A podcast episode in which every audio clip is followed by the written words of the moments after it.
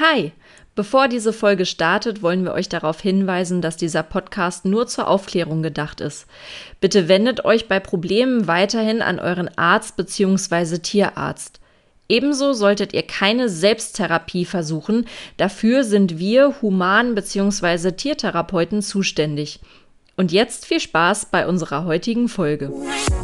Doggyfight, Human, der Crossover Physio-Podcast mit Lilly. und Julia. Hallo und herzlich willkommen zu Doggyfight Human. Hier ist wieder Julia. Hi, hier ist Lilly. Schön, dass ihr uns wieder zuhört. Heute erwartet euch ja die zweite Folge zum ja, großen Oberthema Neurologie. Wir nehmen wieder bei mir auf, also sämtliches äh, Gebelle, Geraschle oder Gehechle ist wieder der Humpi. Ihr kennt das ja schon mittlerweile. Genau. Schön, dass wir wieder loslegen. Ich freue mich richtig auf die Folge heute. Gibt äh, viel zu klären und zu besprechen. Jetzt wird Es- spannend. Es ist so eine dermaßen geile Folge, hoffentlich. Und wir werden alles auch echt nur anschneiden können, wie immer. Leider. Äh, vor allen Dingen hierbei. Wir werden versuchen, so viel wie möglich anzuschneiden, einfach damit ihr mal seht, was das eigentlich für ein krasses Thema ist. Also ich bin on fire. Ich liebe es. Und ähm, Passion. Ja, genau. Deswegen Ja, super. fangen wir einfach mal an und dann schauen wir mal, wie es so läuft. Genau, du wolltest mit den ähm, ja, Überbegriff oder dem Überbegriff Reflexe loslegen. Ja. Ich finde Do it. Ich finde nämlich Reflexe extrem cool. Ja, und sehr Äh, wichtig. Sehr, sehr, sehr wichtig. Extrem wichtig. Und ähm, ja, da will ich gleich mal zu Anfang eine Sache klarstellen. Und zwar gibt es ja eigentlich häufig, ich nenne es jetzt mal den Mythos, äh, Stellreflex. Der Stellreflex ist kein Reflex. Es ist eine Stellreaktion. Ähm, das ist wichtig zu wissen und äh, viele haben es auch nicht so richtig auf dem Schirm, weder Tierärzte, Ärzte, Therapeuten, wie auch immer. Und ähm, das ist eine Reaktion, es wird nicht von einem Reflexzentrum aus ähm, gearbeitet, sondern ähm, über Sensibilitäten, äh, Tiefensensibilität. Und deswegen schon mal äh, Side Fact, ähm, auch wieder was für Wer wird Millionär. Es ist kein Stellreflex, es ist eine Stellreaktion. Sagt aber schon eine ganze Menge aus, äh, wo man schon mal ein bisschen schauen kann, wo ist wohl das Problem. Ist der, die Stellreaktion herabgesetzt? Ist sie normal? Ist sie vielleicht zu krass? Und ähm, auf der Ebene kann man schon mal so ein bisschen anfangen zu gucken, wo die Problematik ist. Das nur mal kurz so am Rande, deswegen gehe ich darauf nicht großartig ein, weil es ist kein Reflex. So.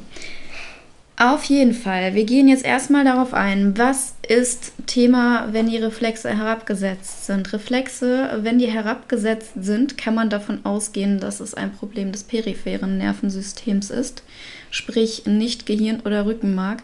Alles, was wir jetzt hier großartig nicht nochmal erklären, bitte hört euch die erste Folge an. Neuro 1 war hauptsächlich die Physiologie, Anatomie des Nervensystems und sicherlich sinnvoll, wenn ihr jetzt ausschaltet und euch das erstmal anhört, wenn ihr das nicht schon getan habt. Wir Basics. gehen da nicht großartig mehr drauf ein, sonst wird diese Folge bestimmt vier Stunden lang. Oha. Extra, äh, deswegen haben wir das aufgeteilt. Nein, wir werden versuchen, uns so kurz wie möglich zu halten. Wenn ihr Fragen habt, wie immer, dann schreibt sie. Auch wenn ihr irgendwie eine Thematik dann habt, ähm, die, auf die ihr vielleicht ein bisschen näher eingegangen haben wollt, dann äh, entweder wir machen das irgendwie mit einem Post oder wir machen da sogar eine ganze Folge zu. Aber dann Klar. meldet euch einfach. Jede Anregung, die euch wichtig ist, melden. Genau. Gut, also Reflexe herabgesetzt. Wie gesagt, wenn ja, peripheres Nervensystem. Wenn nein, ist es das zentrale Nervensystem, Gehirn, Rückenmark, wie gesagt. Und da in dem Falle muss man dann schauen, wie die äh, Hirnnerven so sind. Äh, da kann man ja auch bestimmte Reflexe auslösen. Das kennt man auch von sich selber, wenn man zum Beispiel ähm, ganz schnell irgendwie die Hand vor die Augen haut sozusagen, also nur vor die Augen, nicht auf die Augen dann müsste eigentlich der Hund die Augen schließen, die Droh, der Drohreflex. Ähm, dann an der Nase kann man schauen, dass, äh, dass da Reaktionen kommen, wenn man da dran rauspickt, sozusagen, ein bisschen reinkneift, dass da eine Reaktion kommt. Ja, es ist. Das ist ja schon fies, ne? Ja, aber neurologische Untersuchungen sind manchmal halt gemein. Ja, gut. Bei den Lefzen mal so ein bisschen gucken, wie ist der Widerstand, hängt vielleicht eine, kommt vielleicht gar keine Reaktion, solche Oh. Dinge mal checken, gucken, ob das Gehör funktioniert, ne? so ein bisschen mal kurz da dran schnippen oder so und ähm, ähnliches. Ne? Also das wären dann so die Hirnnerven, die man dann auf jeden Fall checken sollte. Ja, wenn die Hirnnerven alle okay sind, dann sind es die Rückenmarksnerven, die betroffen sind, aber eben halt, wie gesagt, trotzdem das zentrale Nervensystem, nicht die peripheren Nerven. Die peripheren Nerven. Wir haben zwei verschiedene Plexen, Reflex, äh, wo da die Reflexzentren sozusagen liegen. Einmal das, der Brachialis und einmal der Lumbosakralis, sprich im Grunde genommen die komplette Brustwirbelsäule, zumindest ab einem, ja, ab dem Anfang ungefähr, hat so gesehen kein Reflexzentrum. Da passiert so gesehen von den Reflexen her nichts. Aber dann haben wir halt ganz wichtig vorne, also Halswirbelsäule, vordere Brustwirbelsäule und dann halt die Lendenwirbelsäule und das, äh, die Sakralwirbelsäule sind dann wieder große Reflexzentren, die dann betroffen sein könnten. Genau. Ähm, wir haben natürlich verschiedene Zuordnungen und das finde ich an Reflexen so extrem cool, dass man aufgrund dessen, wenn man die checkt, schon tatsächlich recht genau sagen kann, wo die Läsion ist. Ja. Und ähm, das fand, das, das finde ich einfach so dermaßen cool. Also ich weiß nicht, wie oft ich das noch sagen werde, aber ich finde es einfach extrem cool. Warte, ich führe mal kurz Strichliste. Ja, nee, da reicht wahrscheinlich ein Zettel nicht. Meinst Nein, ich du? versuche, ich versuche mich zurückzuhalten. Aber es ist einfach so dermaßen faszinierend. Faszinierend, habe ich gesagt. Äh, gut, das ist im Grunde das Gleiche. Eins, Nee, zwei. Ich glaube, du hast, bist jetzt schon bei fünf, ne? mindestens. Drei, vier, fünf. So. Okay, weiter. Ihr könnt ja auch mitzählen, dann gucken wir mal. ja, es ist jedenfalls mega cool. Du musst noch einen Strich machen. Ja, Entschuldigung, ich bin zu spät. Ja, also Ja, auf ja, jeden Fall, ja. man kann auf die Art und Weise halt schon echt recht genau sagen, wo die Problematik ist und an welche Stelle man an der Wirbelsäule eben dran sollte, welche Nerven da wohl betroffen sein werden. Das, ähm, ja, man hat halt die verschiedensten Reflexe, die wichtigsten, wie der Trizepsreflex, äh, der Flexorreflex, das kennt man ja, Flexorreflex, das Beugen, ne, wenn man da Genau. so reinkneift zwischen die, in die Zwischenhäute, Zwischenzehenhäute, was die Hunde immer super gut finden. Deswegen ist es auch immer der letzte Reflex, den ich auslöse, damit die mich nicht von Anfang an hassen und töten wollen. Das ist gemein. Äh, aber der ist wichtig. Oder auch der Patellarsehnenreflex, den sicherlich viele von euch kennen, vielleicht auch vom Orthopäden oder zumindest mal gesehen, sicherlich, dass jemand einem auf die Kniescheibe haut und man tritt ihm in die allerwertesten. Das wäre dann allerdings ein heraufgesetzter Reflex, wenn man da volle Möhre raushaut. Ja. Ja. Außer man möchte das. Außer man möchte das, aber im Normalfall ist das nicht Ich glaube, das so. ist einer der berühmtesten Reflexe, wenn man das Ja. mal jetzt mal so eine Hierarchie. Ich glaube, jeder kennt das, dass Genau. Doktoris mit Reflexhammer äh, natürlich unterhalb der Kniescheibe äh, hauen in die Sehne, weil nur da die Reflexe ausgelöst werden können. Alles andere wären Knochenhautvarianten, da gibt es auch Möglichkeiten, aber das sei jetzt mal erstmal Nebensache. Also Genau, ja, richtig. Aber es, äh, es sieht immer so aus und es fühlt sich so an, aber vor allen Dingen einfach, damit es den Leuten jetzt ein bisschen näher ist, ist es im Grunde halt die Höhe auf der Genau, Kniescheibe. absolut. Knapp drunter. Genau, genau richtig. Das ist mir wichtig. Das ist auch wichtig. Die ist ganz, ganz, das ganz, ist, wichtig. Das ist super Weil wichtig. es ist echt faszinierend, wie viele ähm, auch in, äh, ich spreche da wieder für den Humanphysio-Bereich, tatsächlich echt Probleme mit Reflexenschlagen haben. Ne? Also wenn ich mir das so angucke, ähm, zum, gerade zum manualtherapeutischen Gefund, äh, Befund, Entschuldigung, ähm, und, und da eben wirklich, um ganz präzise zu sein, wenn man eine neurologische äh, Veränderung vermutet, beziehungsweise eine peripher, äh, periphere Sache vermutet, wie viele da entweder aus, aus Unwissenheit, das ist ja noch nicht immer, immer ein Vorsatz oder so, Ja. aber es ist auch nicht einfach. Also Reflexe schlagen muss man üben. Ja, Immer. es ist Übung, Übung, Übung. Also in meinem, in meinem Seminar, das ich jetzt kürzlich gehabt habe, äh, fünf Tage lang ähm, äh, Praxis, da haben wir jeden Tag ähm, mindestens eine halbe Stunde auf den Reflexen rumgehauen und den einen Tag haben wir bestimmt zwei, drei Stunden die ganze Zeit die Hunde verhauen. oh Gott. Die Nein. armen Tiere. Ja, Nicht Peter Bescheid geben. Es ist tierschutzrelevant, ich weiß. Nein, aber ja, ich und hatte ein blauer da auch, Daumen, ne? Ich hatte da auch so der, ja, vor allem für den Ischiadicus. Mhm. Mhm. Aber ja, gut. So ist es halt. Haut man nämlich gerne manchmal drauf, um äh, nicht, wenn man da so ein bisschen Zielgenauigkeit haben möchte, trifft man ja den eigenen Daumen immer sehr gut. Und das ist tatsächlich etwas, was man gerne als Puffer auch nimmt. Sollte man jetzt nicht zu oft machen, weil tut echt weh auf Dauer. Vor allen Dingen, wenn man dann so zwei, drei, vier, fünf Leute in der ja. Woche hat, wo man sich denkt, hm, ich muss da mal gucken, ob ich den auslösen kann. Auf Dauer nutzt man das natürlich nicht immer, manchmal aber für eine Vorspannung und dann. Ja. ja. ja. ja. Das ist ganz süß, bei Hunden nimmt man eher den Zeigefinger, der Daumen passt teilweise gar nicht dazu. Ja, ja gut, ist ja auch eine andere Größe, hast du ja. recht. Guck mal, Aber wieder was halt Neues gelernt. Noch eine Wer wird Millionär-Frage. Das ist halt so mega niedlich. Ja. Schön. Ja, dann, genau, deswegen stand ich da auch häufig dann, wenn ich gerade nichts zu tun hatte und habe mich hingesetzt und habe meinen eigenen Patellasien-Reflex die ganze Zeit ausgelöst. Das war witzig. Wie geht das hier? Ja, ich bin halt ein bisschen bekloppt. Also, jedenfalls. Ja, ist okay. Auf jeden Fall, wenn wir gerade bei den spinalen Reflexen sind, ne? Mhm. Spinal, Wirbelsäule, ne? schon mal, äh, also Spine kennt man ja auch aus dem Englischen. Wir bleiben jetzt auch bei denen. Die spinalen Reflexe, die, ähm, werden, die werden unterschiedlich beurteilt, um ein bisschen zu gucken. Wir haben ja gerade schon so ein bisschen gesagt, herabgesetzt, heraufgesetzt. Ähm, genau gesagt ist es eben, es gibt eine Null, das heißt, es ist fehlend, es ist kein Reflex auslösbar. Die Eins ist eben herabgesetzt. Das nennt sich dann Hyporeflex. Reflexiv, Entschuldigung. Die 2 ist normal, das ist dann normoreflexiv. 3 ist gesteigert, hyperreflexiv. Und dann gibt es auch noch eine Steigerung der Hyperreflexie, die 4. Das ist ein langanhaltendes Nachschlagen, ein sogenannter Klonus, wenn dieser Reflex einfach nicht aufhört, äh, immer wieder ausgelöst zu werden, obwohl man nur den einmal ausgelöst hat, aktiv. Das ist dann schon echt ein Problem. Das ja, kann man auf jeden Fall so sagen. Ja. Tatsächlich. Und dann auch sehr schwierig äh, zu reduzieren wieder. Also einen Klonus kriegt man nur mit Widerstand halbwegs ruhig und ist dann auch sehr, sehr, sehr, sehr schnell wieder auszulösen. Ja. Ja, ja. genau. Achillessehne übrigens ganz äh, relativ klassisch bei äh, Menschen.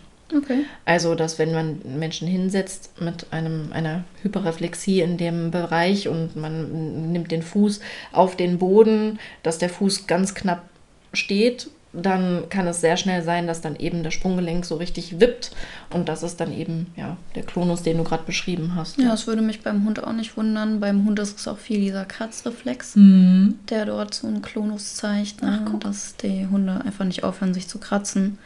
Also auch wenn ihr Hunde seht, die durch die Gegend laufen und sich ständig kratzen, kratzen, kratzen wollen. Es kann natürlich was mit der Haut sein, es kann der Fellwechsel sein, es kann mhm. allerdings auch eine neurologische Erkrankung sein.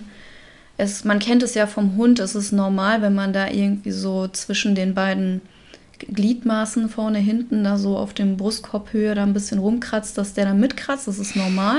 Ja. Aber erstens, er muss dann wieder aufhören damit. Und zweitens, ähm, wenn der Kratzreflex extrem heraufgesetzt ist, dann ist es eigentlich völlig egal, wo du rumkratzt. Er kratzt mit.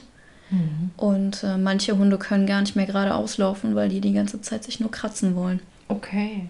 Kann sowas dann auch ähm, zum Beispiel durch, also durch das Tragen eines Geschirrs oder ein Halsband, dass sowas reicht schon, um so einen Reflex auch wieder auszulösen? Fällt mir so gerade als Frage ein.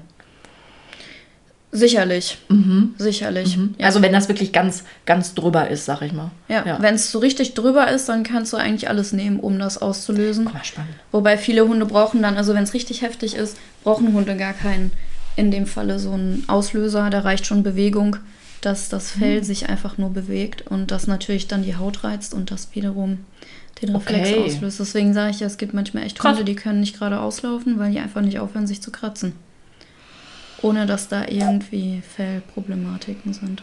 Hm. Achtet da mal ein bisschen drauf. Äh, teilweise sehe ich das häufiger und ähm, bin immer sehr besorgt, aber ich kann ja nicht jeden retten. Ja. Kann niemand. Aber achtet da so ein bisschen drauf, dass es wirklich, das ist ein Thema, achtet hm. drauf, bitte. Hast du mal die erste Vermutung auch, also bei mir jetzt immer dann bei sowas auch in Richtung, ja, dermale Sachen, also alles, was mit der Haut zu tun hat, äh, gehen würde und sagen würde, ja, wie viele, ach Gott, wie häufig hört man das mit Allergien und sowas, ja, ne, Futtermittelunverträglichkeit. Ich meine, gibt es auch viele, wirklich, ja, ne? Ja, aber äh, dass das in so einem Zusammenhang ist, guck mal, ich lerne hier auch immer wieder Neues. Tada. Tada. Aber mir geht's genauso. Ja, aber deswegen, na klar, vorher Brav alles. Gesagt. Nein, das ist so. Ja, es ist so. Wir es machen so. ja genau das aus diesem Grund, ne? Damit ihr eben einfach mit uns entdecken könnt, ja. ne? Weil ja. jede von uns beiden, die, äh, also wir ähm, bereiten uns jeweils voneinander unabhängig darauf vor, auf die Folgen und deswegen lernen wir auch recht viel dazu. Ja, das stimmt. Ja, das stimmt. Genau. Genau, also deswegen das äh, erstmal ausschließen, ob das nicht irgendwie Fellwechsel ist, ob das irgendwie Hautproblematiken ist. Und wenn es das alles nicht ist, dann denkt da bitte dran, dass es durchaus neurologisch sein kann. Mhm. Dann bitte einen Neurologen aufsuchen, weil das ist auch extremer Stress für den Hund. Da gibt es dann auch Fachärzte für, ne? Ja. Also die sich dann auf die Neurologie, gerade in der Tiermedizin ähm, oder dann auch speziell Hunde, Katzen, whatsoever, also Kleintiermedizin ja. ähm, spezialisiert haben. Genau, eigentlich jede gute Tierklinik hat Neurologen, ja. mhm. meistens mehrere. Gut. Aber ne, gibt es ja für den Menschen auch und für den, genau. Es gibt ein paar natürlich, die sind auch so an sich jetzt darauf spezialisiert. Mhm. Äh, normale Tierärzte nenne ich jetzt mal, aber in Tierkliniken mindestens findet ihr auf jeden Fall jemanden, der da helfen kann. Ja. Ja. Genau, und da solltet ihr euch auch definitiv dran wenden. Also Neurologen solltet ihr dann wirklich bevorzugen. Nichts gegen Tierärzte an sich. Ne? Äh, viele kennen sich damit auch besser aus als man denkt, aber es gibt auch viele, die vieles vielleicht nicht genau untersuchen oder vielleicht bestimmte Warnsignale nicht richtig deuten. Dafür gibt es Fachärzte, ne? Genau, egal in welchem Bereich. Ja, genau, auch deswegen Fortbildung, auch für Therapeuten, ja. damit man entsprechend dann so ein bisschen, ja, Humpi, da ist gerade ein Auto vorbeigefahren. Oh nein, und das in seiner Straße. In Wer seiner, kann sich das erlauben? In seiner Hut. Ja. da will ich jetzt einmal ganz kurz nur, wirklich nur ganz kurz darauf eingehen. Wir haben ja das letzte Mal gesagt, es gibt oberes Motoneuron, unteres Motoneuron. Wie gesagt, hört euch die letzte Folge an, wenn ihr da gerade nichts mit anfangen könnt. Ähm, es ist ganz interessant, also beim Hund ist es jetzt halt so aufgeteilt, dass das obere Motoneuron sowohl für die, für die äh, Vorder- wie auch für die Hintergliedmaße, ne, in dem Falle, ähm, zwischen dem ersten und dem fünften Halsnerv liegt. Ähm, sprich, wenn da eine Problematik ist, kann durchaus sich das auch, ähm, auch hinten zeigen. Dann zeigt es sich vorne und hinten, wenn ihr dort in dem oberen Motoneuron ein Problem habt, weil es eben eine direkte ähm, Auswirkung hat auf beide Seiten. Das untere Motoneuron für die Vordergliedmaßen liegt dann zwischen dem sechsten Kopf, also nicht Kopf, sondern äh, sechsten Halsnerv und dem zweiten Brustnerv äh, T2. Ähm, und das Interessante ist, dass das obere Motoneuron für die Hintergliedmaßen, also wirklich nur für die Hintergliedmaßen, dann zwischen dem sechsten auch wieder Halsnerv und dem dritten Lendennerv liegt und entsprechend sich das überschneidet. Das heißt, ihr habt gerne dann in dem Falle, wenn ihr eine Problematik habt zwischen C6, ne, dem sechsten Halsnerv, und äh, T2, dem zweiten Brustnerv, mhm dass ihr gerne dann ähm, einen herabgesetzten ähm, Reflex vorne habt und einen heraufgesetzten oder normalen hinten. Das ist ganz interessant. Da hat man dann, wie man so schön sagt, Läuse und Flöhe. ne? ähm, ja, und das untere Motoneuron für die Hintergliedmaßen liegt dann zwischen L4, also dem vierten Lendennerv, und S3, dem letzten Sakralnerv. Mhm. Ähm, ich finde das einfach sehr interessant. Das, mein, das meine ich halt damit, dass man entsprechend auf der, auf der Ebene, wenn man das weiß, dann entsprechend so ein bisschen das Ganze ausloten kann, wo genau das Problem ist und wirklich sehr zielgenau, teilweise wirklich ähm, ohne MRT, teilweise, ja, schon zumindest an der richtigen Stelle therapieren kann. Da ja. kriegt man manchmal große Augen von Tierärzten, ähm, wenn man dann sagt, es ist da und da das Problem und dann wird ein MRT gemacht und es ist genau da und da. Hm. Dann hat man eine, eine Kugel in der Hand. Nein, man ist weder ESO, man hat auch nicht gerätselt. Es ist wissenschaftlich belegt und das ist schon echt ziemlich cool. Also das ist übrigens eine große Qualität. Äh, ja, alles gut, aber es ist, ähm, um, um das vielleicht nochmal ähm, ganz gezielt zu sagen, das ist eine, eine sehr, sehr, sehr, sehr große Qualität, die ähm, uns als Physiotherapeuten für den Bereich einfach auch ähm, ausmacht. Ne? Also es ist wirklich nicht immer so einfach, weil. Ausnahmen bestätigen die Regel und die haben wir everyday. Ja. Aber es ist schon so, dass man ähm, mit bestimmten Zusammenhängen bei mir mehr auch noch zusätzlich mit der Anamnese etwas intensiver, aber auch mit ähm, Reflexaustestungen sowie äh, Dermatomen, also Bereichen der Haut, die durch bestimmte Spinalnerven innerviert werden. Das ist bei uns Menschen genauso da ist es aber so, wir haben da ein bisschen mm, auch ein, eine überlappende Variante. Mm, man, man, wir haben viele, viele Plexi, so wie Lili das auch gerade schon sagte, dass es halt nicht immer auf ein Dermatom oder auf einen Nerv nur zurückzuführen ja. ist. Das Problem kann auch eine Etage drüber oder eine Etage drunter sein. Es ist halt alles miteinander verflochten aber trotzdem lässt sich das Ganze eingrenzen. Und das ist wirklich etwas, was auch ohne Bildgebung häufig erste Anhaltspunkte bringt und man dahingehend auch therapieren kann und dann eben auch eine Veränderung erreichen kann. Ob es jetzt eine, eine segmentale Veränderung der Mobilität ist oder auch äh, eine Neurogeschichte im Sinne von dem Nerv selber. Auch da kann man mit ähm, Positionsveränderungen arbeiten und so weiter und so weiter. Mhm. Um das äh, ja kurz dann zusammenzufassen. Und das ist auch immer überlappend, definitiv. Ja. Also es ist nie klar. Man hat eine grobe Idee, wenn der, ähm, der Daumen zum Beispiel beteiligt ist und der Zeigefinger und auch der Mittelfinger, das lässt eher so in eine Medianus-Problematik ähm, überlegen. Ja. Nur nichtsdestotrotz muss man da dann auch nochmal weiter differenzieren, auch in der Bewegung, ob es die Halswirbelsäule, die Schulter, der Ellenbogen, die Hand ist oder vielleicht doch nur der Finger. Es, es ist eben, ja, trotzdem gut möglich, um vieles einzugrenzen und das bedarf nicht immer einer aktuellen Bildgebung. Ja, deswegen sage ich ja auch Läuse und Flöhe haben, weil durchaus habt ihr auch gerne trotzdem, was weiß ich, eine HD, wenn wir schon darüber geredet haben. Ja, zum Beispiel. Und gleichzeitig aber auch eine Problematik mit dem Nerv. Ja. Dann reagiert natürlich auch die Muskulatur auch noch mal besser. Ja. Genau, richtig. Ja. Also das ist nicht unbedingt ähm, zu sagen. Deswegen ist es wirklich tatsächlich so, dass es recht interessant dass ähm, Hunde oder auch Menschen halt in die Therapie kommen, eigentlich mit einer Problematik im Bewegungsapparat. Offiziell ist dann auch vorhanden, hat aber auch neurologische Probleme. Hm. Oder vielleicht sind auch die neurologischen Probleme das Problem und am Bewegungsapparat ist eigentlich gar nichts. Und deswegen, ja. das meine ich, man muss wirklich genau hingucken und äh, entsprechend auch vorgebildet sein. Ist gerade bei den, bei den Ausstrahlungen einfach auch schwierig, ne? mhm. weil also gerade ein ähm, Referred Pain, also ein Schmerz, der ähm, ja, über äh, viele Bereiche geht und ein verlagerter Schmerz, dann kann das teilweise wirklich äh, massive Knieschmerzen auslösen und man denkt, oh Gott, irgendwas ist an meinem Knie. Aber bei einer weiteren Diagnostik kann man dann durchaus, nicht immer, aber häufig feststellen, nee, Moment, wir haben da doch eher so ein Bereich in der oberen bis mittleren Lendenwirbelsäule. Auch da geben uns Reflexe wieder ja, eine Info. Ja, und Dermatomangaben. Einfach so mega. Sensibilität. Cool. Alles. Ja, ja. Und läuft halt immer, das ist das, was man vielleicht auch gar nicht so immer merkt, finde ich, also merke ich so im Alltag, dass viele dann, Moment, haben sie sich das jetzt die ganze Zeit durch den Kopf gehen lassen? Ich denke so, ja, natürlich.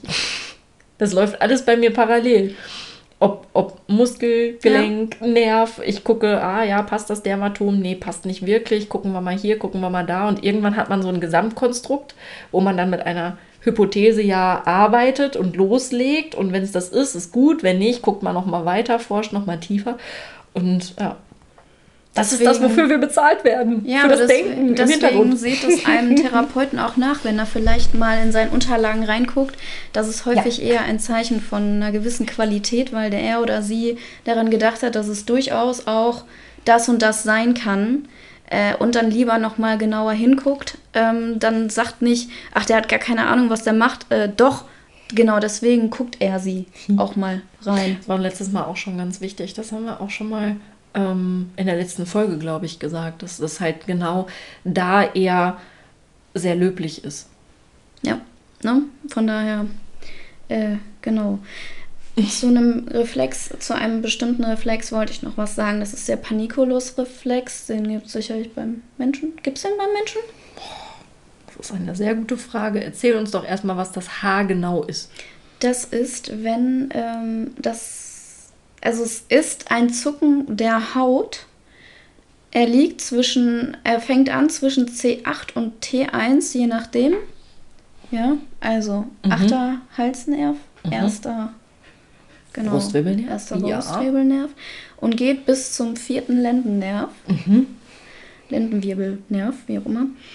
Und ähm, den kann man auslösen, indem man, das sieht immer ein bisschen gemein aus, es ist aber gar nicht so schlimm, aber man zieht so ein bisschen Haut des Hundes äh, neben der Wirbelsäule hoch mhm. und geht da mit so einer Arterienklemme einmal so dran mhm. und drückt rein. Mhm. Normalerweise müsste es zucken. Mhm. Mm, wenn es das nicht tut, dann hat man schon mal ein schon mal eine Idee, an welcher Stelle der Wirbelsäule da ein Problem ist. Es muss, sollte nämlich eigentlich durchweg zucken, wenn man da entlang geht. Mhm. Das kennt man vielleicht auch, also ja gut, das ist auch ein Erschrecken, wenn man den Hund plötzlich anfasst. Aber trotzdem, manchmal sieht man diesen Reflex auch. Mhm. Deswegen äh, Paniculus-Reflex fand ich immer eigentlich ganz gut, sich zu merken wie Panik. Es wird zwar mit zwei N geschrieben, aber trotzdem ist es eine kleine, eine kleine Eselsbrücke ja. für mich. Und ähm, das finde ich schon sehr, sehr interessant. Und vor allem das Allerinteressanteste daran ist, wenn der Paniculus-Reflex an einer bestimmten Stelle nicht auslösbar ist, dann liegt tatsächlich das Problem drei Segmente davor. Mhm. Ja. Und Gut, nicht sinnvoll. genau da, wo mhm. er nicht auslösbar ist. Mhm. Ja. Ich schon ziemlich. Fand ich. Äh, Aber es ja absteigend sehr ist interessant. Ja, genau, okay. ja. ja. Genau, so mhm. viel zum Paniculus-Reflex. Klar, wir haben dann halt noch das äh, spezielle Reflexzentrum zwischen S1 und S3, ne, sakral. Mhm. Das ist halt, ähm, ja, kennt ihr bestimmt auch, wenn ihr irgendwie mal an den Popo des Hundes dran gekommen seid, dass es hochzuckt. Ja. Dass es so hochspringt, sozusagen der Anus, das ist richtig. Das muss so sein. Genauso auch zum Beispiel, wenn man an die Vulva der Hündin dran geht, dass es auch so mal kurz zuckt. Genauso auch beim Penis schafft. Und ähm, das muss so sein. Das ist wichtig. Wenn es das nicht tut, äh, liegt da eine Problematik vor. Auch das wird in einer umfangreichen neurologischen Untersuchung gecheckt meistens mit Hilfe einer Gefäßklemme bei uns, Arterienklemme, da einmal kurz mal reinkneifen mhm. und schauen, ob da eine Reaktion zu sehen ist oder nicht. Also das ist so, sag ich mal, nochmal so ein spezielles Reflexzentrum, würde ich jetzt einfach mal so behaupten. Und tatsächlich essentiell, ne? Ja. Also da ist es tatsächlich beim Menschen im Prinzip genauso. Also ähm, ich meine, das probiert der wenigste äh, aus äh, meistens, aber wer schon mal eine neurologische Untersuchung, eine ordentliche neurologische Untersuchung über sich äh, ergehen hat lassen müssen, mh, wird auch da gecheckt. Also sprich Anusreflexe, also Sphinkterreflexe, Schließmuskelreflexe, ja. genauso wie auch ähm, beim Mann den Cremasterreflex, also das Hochziehen des Hodensacks. Ähm, das ist schon essentiell, also sehr, sehr wichtig. Natürlich nichts, was ich in der ähm, Physiotherapie jetzt einfach sage, auch Mensch, das mache ich so routinemäßig. Aber es ich gibt schon. Äh, gut. ist halt auch was anderes. Ne? Ähm, Guck mich nicht so an, du bist noch dran.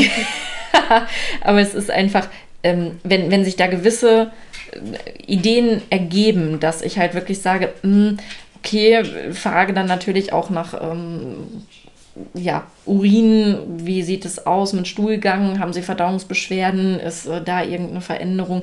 Und das ist dann auch nochmal extremst wichtig. Wir hatten das äh, eingangs bei, dem, bei der Wirbelsäulenfolge auch schon dass wir auch da gesagt haben, gerade die Lendenwirbelsäule, der untere Bereich, das sind immer so sehr pikante Bereiche, aber mhm. eben unfassbar wichtig, weil wenn da eine mhm. Störung vorliegt und da auch schon Reflexe verändert sind, also ich meine, wenn, wenn man den, den Anus, den Schließmuskel nicht mehr schließen kann, ist das echt ein extrem großes Problem. Das ist ein Problem. Und deshalb ist das ähm, sehr essentiell und, und, sehr, sehr wichtig. Darf also, man auch beim Hund nicht unterschätzen, äh, selbst wenn die Hunde in dem Moment nichts sagen und so weiter, aber auch wenn bei denen das nicht funktioniert, das ist für die sau unangenehm. Man sollte ja. nicht meinen, dass die Hunde einfach, ja gut, ich habe da jetzt hingekackt, ist mir jetzt auch wurscht und mhm. ich gehe jetzt weiter. Es ist wirklich nicht so. Also deren Lebensqualität wird auch extrem eingeschränkt und denen ja. ist es wirklich unangenehm. Also es ist auch für die belastend. Mhm. Also darf man nicht vergessen. Ne? Die haben halt auch ein Bewusstsein. Absolut, ne? absolut.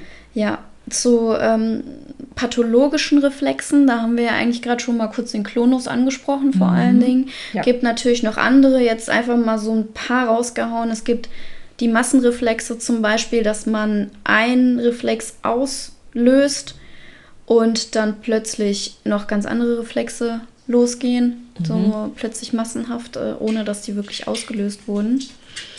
Ähm, das, das sind definitiv schwere Rückenmarksschädigungen. Da muss man halt echt dann äh, genau gucken. Das ist definitiv ein größeres Problem. Mit dem Kratzreflex habe ich ja, bin ich ja gerade kurz nochmal drauf eingegangen beim Hund. Mhm. Was ich auch sehr interessant finde, ist der gekreuzte Extensor-Flexor-Reflex. Sicherlich beim Menschen genauso mhm. pathologisch, ja, ne? Ja, definitiv. Ist eigentlich auch ganz interessant, wenn man, ähm, wenn man den Flexorreflex auf der einen Seite an der eine, einen Hintergliedmaße auslöst, sollte normalerweise mit der anderen Gliedmaße nichts passieren. Aber wenn es pathologisch ist, dann hat man das auf der einen Seite der Flexorreflex zwar auslöst, aber auf der anderen Seite der Extensorreflex auslöst. Das heißt, das Bein wird quasi gerade gestreckt. Mhm. Und ähm, das sollte eigentlich nicht passieren. Der Grund ist einfach nur, dass der Extensor an sich, also jetzt in dem Falle der Quadrizeps, ist ja so gesehen kein, also er ist ein Strecker, aber eigentlich ist ja wichtig, er ist ein Antischwerkraftmuskel.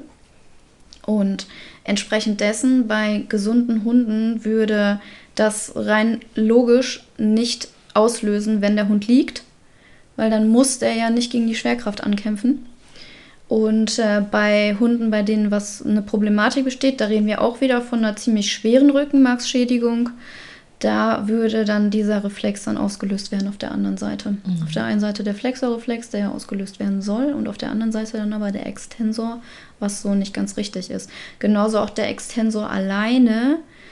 Manchmal kriegt man den auch bei gesunden Hunden ausgelöst, aber im Normalfall ist auch das wieder ein pathologischer, weil eben es eigentlich ein Antischwerkraftreflex sozusagen ist und im Liegen nicht notwendig ist. Mhm. Das finde ich auch immer eigentlich sehr, sehr interessant, dass man da auch echt drauf achten sollte. Ähm, ich habe mal ja. eine Frage. Ist das ungeachtet des Alters beim Hund? Was jetzt? Also, ähm, also den ähm, Reflex, den du jetzt gerade beschrieben hast, kenne ich aus ähm, meiner rudimentären Kenntnis der Kinderheilkunde, möchte ich ausdrücklich erwähnen, mhm. als äh, Fechterstellung. Also sprich, ähm, zum Beispiel rechter Arm angebeugt und äh, linker Arm gestreckt bei Kopfdrehung links. Ähm, das würde ich im Prinzip so, wie du es jetzt gerade beschrieben hast, für die obere Extremität genauso definieren. Mhm. Mm, und das ist etwas, was mm, bis zu einer, einem gewissen Zeitpunkt, nagelt mich da bitte nicht drauf fest. Ich bin seit acht Jahren aus der Pädiatrie raus. Ähm, das, Doch, das äh, machen wir genau. ich kann das gerne in die, in die Shownotes und die Quellen packen, ähm, wenn, es, wenn es euch interessiert. Aber äh, das ist mein, meine rudimentäre Kenntnis in dem Bereich noch. Das ist natürlich auch im Erwachsenen-Dasein, sollte dieser Reflex äh, dann noch äh, vorhanden sein, ist das durchaus auch pathologisch klar, weil wenn du den rechten Arm beugst und der linke streckt und dein Kopf geht nach links, ist halt schon doof, weil du es ja nicht beeinflussen kannst. Ja. Ähm, es ist ja mit vielen Reflexen so, ne? Also auch gerade ähm, die Zehen krallen und wieder öffnen, sowas halt, das ist, stört halt beim Gang und und und. Aber äh, das ist halt zum Beispiel relativ pathologisch, wenn ein, ein Kind darf das, eine, ein Säugling darf das eine gewisse Zeit haben. Mhm. Wie gesagt, habe ich keine Angabe im Hinterkopf. Mhm. Aber dann muss der irgendwann weg sein. Ja. Weil spätestens, wenn das Kind sich ja drehen möchte, meistens so fünfter, sechster Monat, das weiß ich tatsächlich ähm, dann ist es ja doof, wenn du dich auf der einen Seite abstützen willst und der andere Arm streckt sich weg. also ist ja sehr undienlich und Ja. das würde dann eben bedeuten, ähm, dass das Kind motorisch da einfach nicht weiter lernen kann. Und ist das beim Hund mh, zum Beispiel auch so, dass man sagen würde, okay, mh, vielleicht in einem, in einem ganz jungen Welpenalter wäre das noch irgendwo in Ordnung oder ist das etwas, was eher bei, bei einer Läsion oder Beeinträchtigung eintritt, wenn die Tiere älter sind? Schwere Frage, ne? Ja, kann ich dir auch gar nicht so genau beantworten. Rein von Mhm. der Logik heraus, wenn ich das so mit einem Kleinkind vergleiche, das sich ja anfängt zu drehen, äh, wo das undienlich wäre. Beim Welpen, die, ja, die drehen sich ja eigentlich so gesehen zum Aufstehen nicht. Also das, äh, die gehen eigentlich übers Rollen hinaus. Du Mhm. hast eigentlich keinen Welpen, der sich durch die Gegend rollt. Beim Kleinkind hast du das ja durchaus. Das ne? stimmt, das stimmt. Deswegen würde ich jetzt. Aber wenn sie sagen, sich so von die rechte auf die linke Seite drehen, vielleicht. Das wäre mal spannend rauszufinden. Ich meine, das geht natürlich alles im Zeitraffer bei einem, also verglichen mit einem Säugling. Mhm. Das ist ne? eine super interessante Frage, auf die ich keine Antwort habe. Wenn ihr, so. wenn ihr da irgendwie einen Plan von habt, dann schreibt uns das gerne mal. Jo, bitte, wäre interessant. Aber das ist tatsächlich interessant. Aber grundsätzlich Mhm. eigentlich, wenn es jemals physiologisch ist im Leben des Hundes, dann, Dann da. wirklich sehr, sehr Kurz. kurz. Ja, ja. Sonst ist es einfach grundsätzlich äh, pathologisch. Mhm. Äh, aber wo du gerade so ältere Hunde und so ansprichst äh, und wir nochmal auf die Hirnnerven dann vielleicht zurückgehen, das Thema zum Beispiel mit ähm, den Drohreflex auslösen, ne, mit den Augen.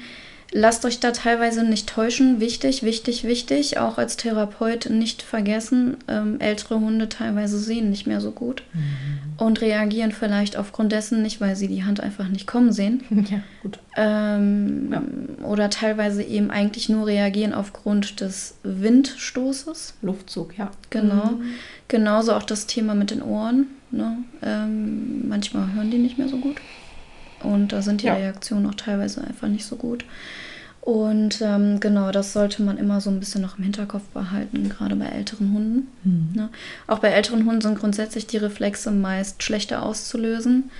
Einfach weil die Nervenbahnen ja auch teilweise langsam abgebaut werden. Es ist leider so häufig auch vielleicht nicht mehr so viel genutzt werden wie bei jüngeren Hunden, weil sie sich einfach schon weniger bewegen.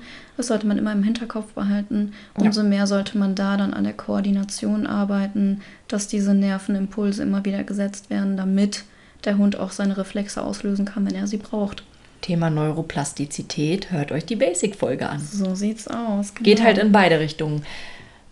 Ist einfach so. Ja. Aufbau sowie auch Abbau. Alles, was nicht genutzt wird, Wird nicht Kann mehr. weg. Genau. Ja. Ne? So bei nicht mehr Muskeln auch werden. so. Mhm. Bei Muskeln, kleiner Side-Fact, fand ich ja extrem krass.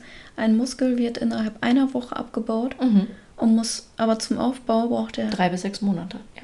also beim Hund mindestens sechs Wochen. Mhm. Finde ich schon gemein.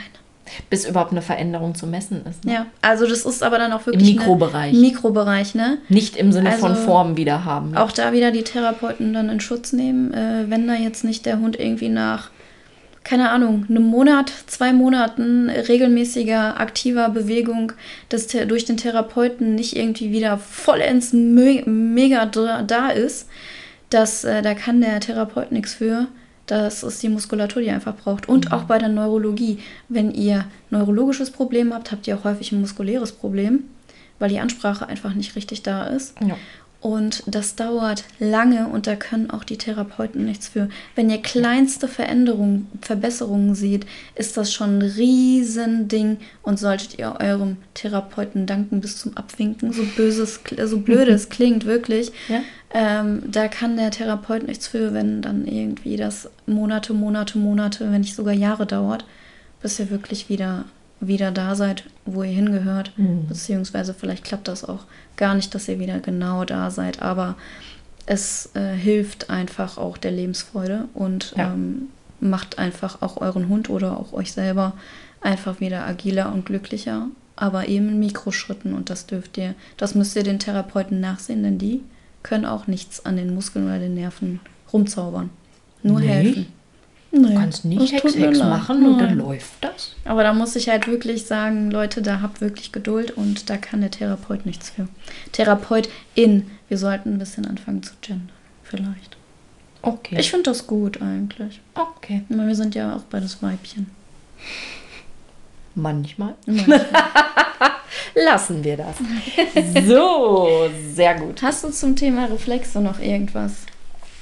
Nichts, was nicht zumindest schon ansatzweise, äh, beziehungsweise nicht nur ansatzweise, sondern ja, passend passend erklärt wurde. Natürlich kann man sich in dieses Thema absolut ja. verlieren. Ne? Wir ja. können euch alle Reflexe aufzählen. Ja. Ähm, wir können euch sagen, ob das äh, Monopolosynaptik und so weiter und so weiter. Also, ne, das ist halt nach wie vor wie, wie fast alles. Äh, wir versuchen uns nicht in äh, zu viel rein äh, das wird zu, viel zu tief gehen. Schmeißen, weil ja, jeweils äh, eine jahrelange Ausbildung ist halt in einem Podcast nicht ähm, rum, rüberzubringen, wollen wir auch gar nicht. Wir ja. möchten euch nur eine Idee geben, wie es eben ja, sinnvoll laufen kann und dass ähm, die ein oder andere Erklärung auch gegeben wird. Ja. Das ist das Ziel. Genau, so sieht's aus. Ne? Von mhm. daher, das wäre es dann erstmal zu den Reflexen. Genau. Und ich denke mal, ich konnte es vielleicht ein bisschen rüberbringen, warum ich das einfach so mega cool finde. Ja, voll. Wichtig. Äh, dass das einfach so mega faszinierend ist, dass man das so genau da eigentlich dadurch schon sagen kann und warum und überhaupt.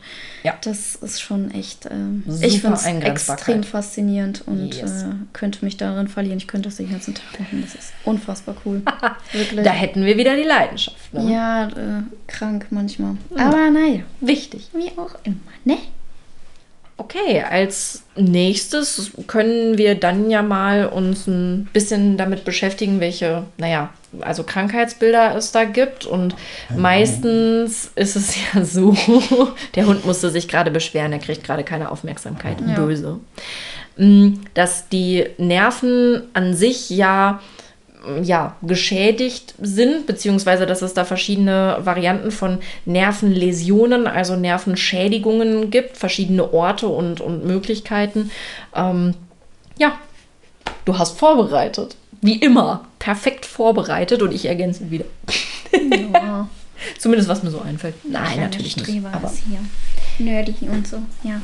Aber sind wir nicht Ist doch durchaus praktisch, ne? Wir haben dann ja immer alle, ja, alle Sichtweisen mit dabei und ja. können uns da dementsprechend ergänzen. Ja, genau. Es macht Sinn, da einmal ganz kurz drauf einzugehen, bevor wir dann auf konkrete Erkrankungen eingehen. Ja.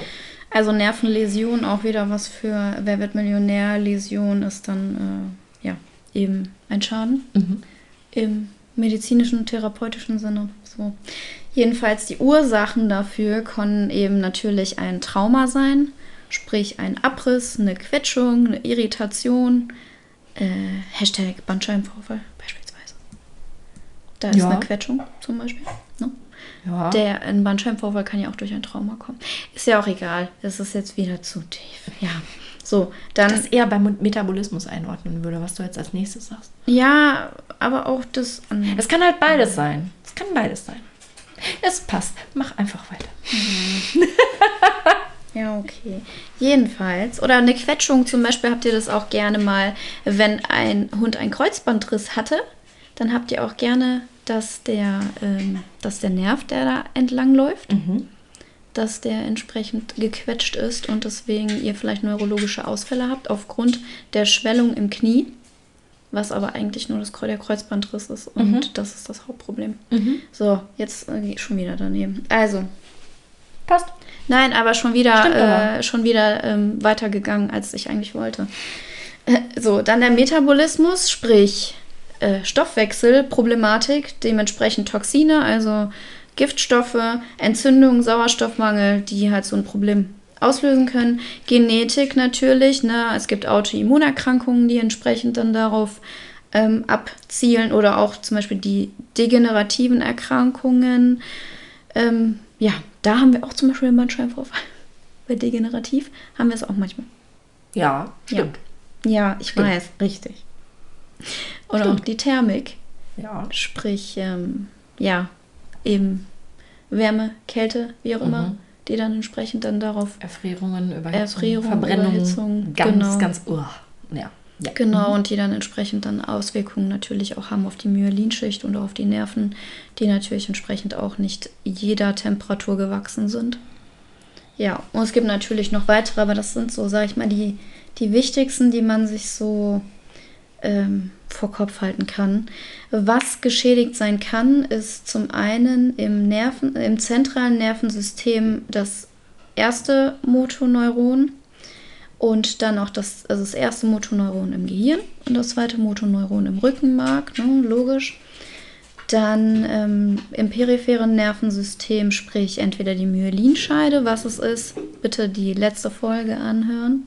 Ähm, äh, so kurzes Stichwort Gliazellen. Mhm. Ganz wichtig. Dann dem Axon auch wieder anhören und auch dem Zellkörper auch wieder anhören. ähm, genau, und dann natürlich auch die Spinalnerven selber, die motorische Wurzel oder auch die sensorische Wurzel, die da betroffen sein können. Äh, Probleme im Rückenmark, Probleme der Plexen der beiden, wo auch wieder ne, eben Läsionen sein können. Läsionen der motorischen Endplatte. Was das ist, hört es euch in der letzten Folge an. Und äh, ja, genau, so verschiedenste Arten. Da gibt es auch die Myasthenie, war auch beim Menschen, ne, den, die Muskulatur, ich nenne es jetzt mal Muskelschwund, mhm. aufgrund dessen, dass eben da grundsätzlich die Übertragung der Nervenimpulse an die Muskeln gestört sind und deswegen die Muskeln eben abbauen, weil sie keine Informationen bekommen und sich denken, der Körper sich denkt, brauche ich nicht, kann weg. Jo. Und genau, dann haben wir die Myasthenie, den den Muskelschwund. Was ich in dem Zusammenhang vielleicht einmal ganz interessant kurz finde, einfach um auf die häufigsten vermutlich ähm, Nervenschäden einmal zu kommen, also direkte Nervenschäden, wo wirklich der Nerv direkt einfach betroffen ist, sind äh, zum einen, jetzt muss ich das erstmal ganz kurz einmal öffnen. Genau, bei dem Hund ist es zum einen die Störung des Nervus radialis. Wir haben ganz häufig eine Radialis-Lähmung beim Hund. Ähm, der verläuft an der Seite des, äh, des Oberarmes, so gesehen, sprich der Vordergliedmaße. Und gerade wenn zum Beispiel ein Hund oder eine Katze angefahren wurden, sind sie meistens eben ne, von der Seite ähm, weggebämst worden mhm. und haben entsprechend dessen sehr häufig eine radiales Lähmung oder auch zum Beispiel, wenn ein Hund volle Möhre in den anderen Hund reingekracht ist, mhm. tut das meistens auch von der Seite. Mhm. Deswegen hat man mit einer radiales Lähmung beim Hund recht häufig zu tun. Äh, oder auch bei einer Katze. Das ist äh, zum einen und dann natürlich auch die Läsion des Ischiasnervs. Da haben wir ja auch beim Menschen sehr häufig, ne, gerade. Ja. Das, äh, das ist zumindest, glaube ich, ein sehr bekanntes Problem der Ischias dass es da halt echt Schmerzen gibt und beim Hund ist es entsprechend genauso, dass man da sehr häufig Problematiken hat und auch Monoparesen oder Monoplegie hat, sprich die Gliedmaße, die Hintergliedmaße entweder teilweise gelähmt oder vollständig gelähmt ist. Mhm. Und ähm, genau, da wollte ich, das war mir jetzt noch wichtig, einmal kurz die, die häufigsten oder vielleicht auch bekanntesten Nervenschäden an sich einmal kurz zu nennen. ja. Humpel sieht das ganz genauso. Ja. Ja, das ist wieder ein, ein Auto vorbeigefahren und hat ihn nicht gefragt. Ja, aber in die andere Richtung. Das ist jetzt essentiell. Aber es war das gleiche Auto. Ich glaube, der hat was gegen dieses Auto. Das ist eine sehr freundliche Nachbarin. Die ist wirklich extremst lieb und wir gehen da häufig dran vorbei. Aber vielleicht hat er ja was gegen immer. diesen älteren VW Polo in Schwarz. Keine Ahnung. Wir hatten nie einen Polo. Hm. hm. Naja. Gott. Die weiteren Sinnlos. Beschwerden, die ähm, auch ja durch also Läsionen des Nerven, wie, wie Lilly schon richtig gesagt hat, können halt verschiedene Ursachen haben. Hm, ich glaube, das, was im Humanbereich am bekanntesten ist, ist alles, was in Richtung Schlaganfall geht.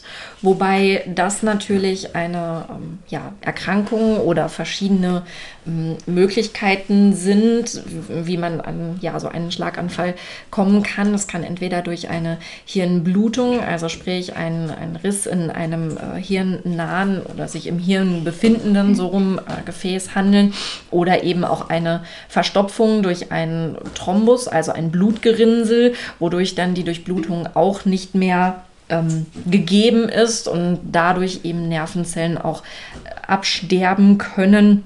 Deshalb ist auch äh, alles äh, extremst wichtig von, von der Zeit her, was man auch aus der ja, Notfallhilfe kennt, dass man dementsprechend sehr zügig handelt, wenn man äh, Kardinalsymptome feststellt, also häufige Symptome, mh, die einem direkt auffallen, mh, wie zum Beispiel den Symptomen im Gesicht mit einer hängenden Lippe oder einer Gesichtshälfte ähm, und ja, sowas wie ähm, anhaltende Übelkeit, Schwindel, Sprachstörungen.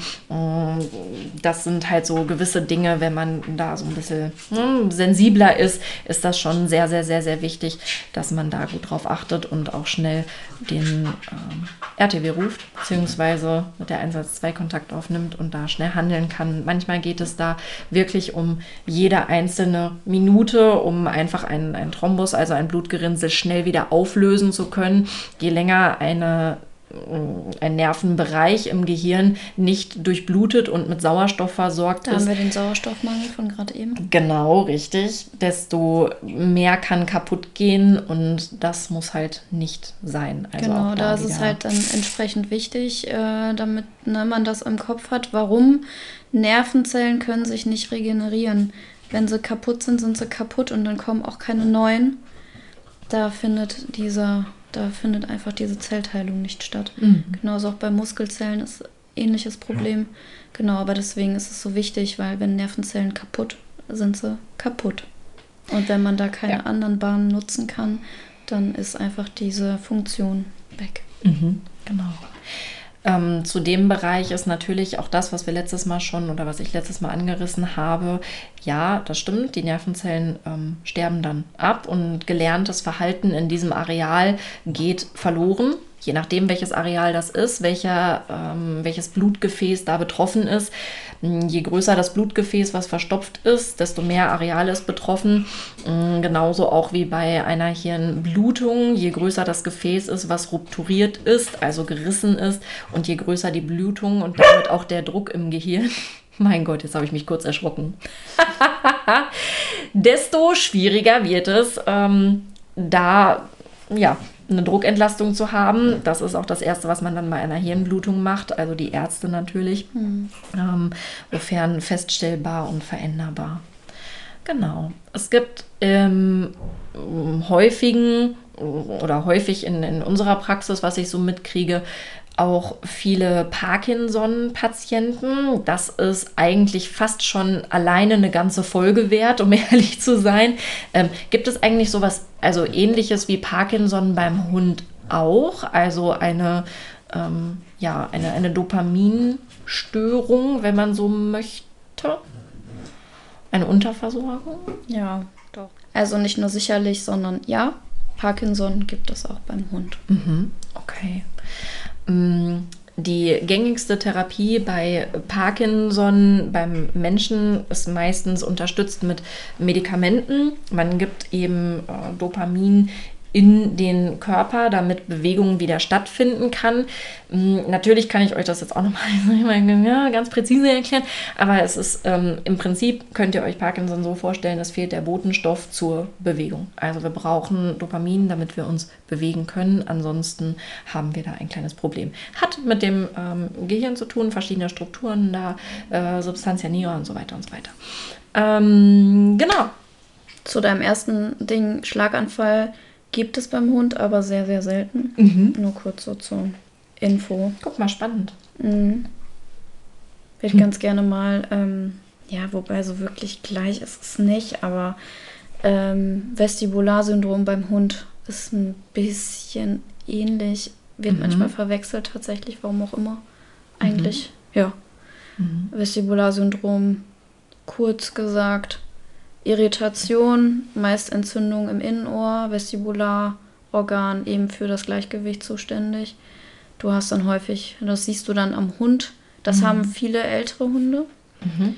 Und ähm, das siehst du, indem plötzlich der Hund seinen Kopf schräg hält Aha. und die ganze Zeit im Kreis läuft. Dem unfassbar übel ist, er die ganze Zeit erbricht, weil einfach die ganze Zeit schwindelig, mhm. wie in so einer Achterbahn den ganzen Tag. Auch ein Kardinalsymptom übrigens für den humanen Schlaganfall. Ja. Übelkeit, Erbrechen. Siehst du? Genau. Massiv auftreten. Ja. Deswegen, also teilweise mhm. wird das dann miteinander verwechselt, auch beim Hund. Mhm. Und Schlaganfälle gibt es beim Hund sehr, sehr selten, mhm. aber Vestibularsyndrome umso häufiger. Mhm. Deswegen, das spricht man mit dem Tierarzt ab, fand ich sehr interessant.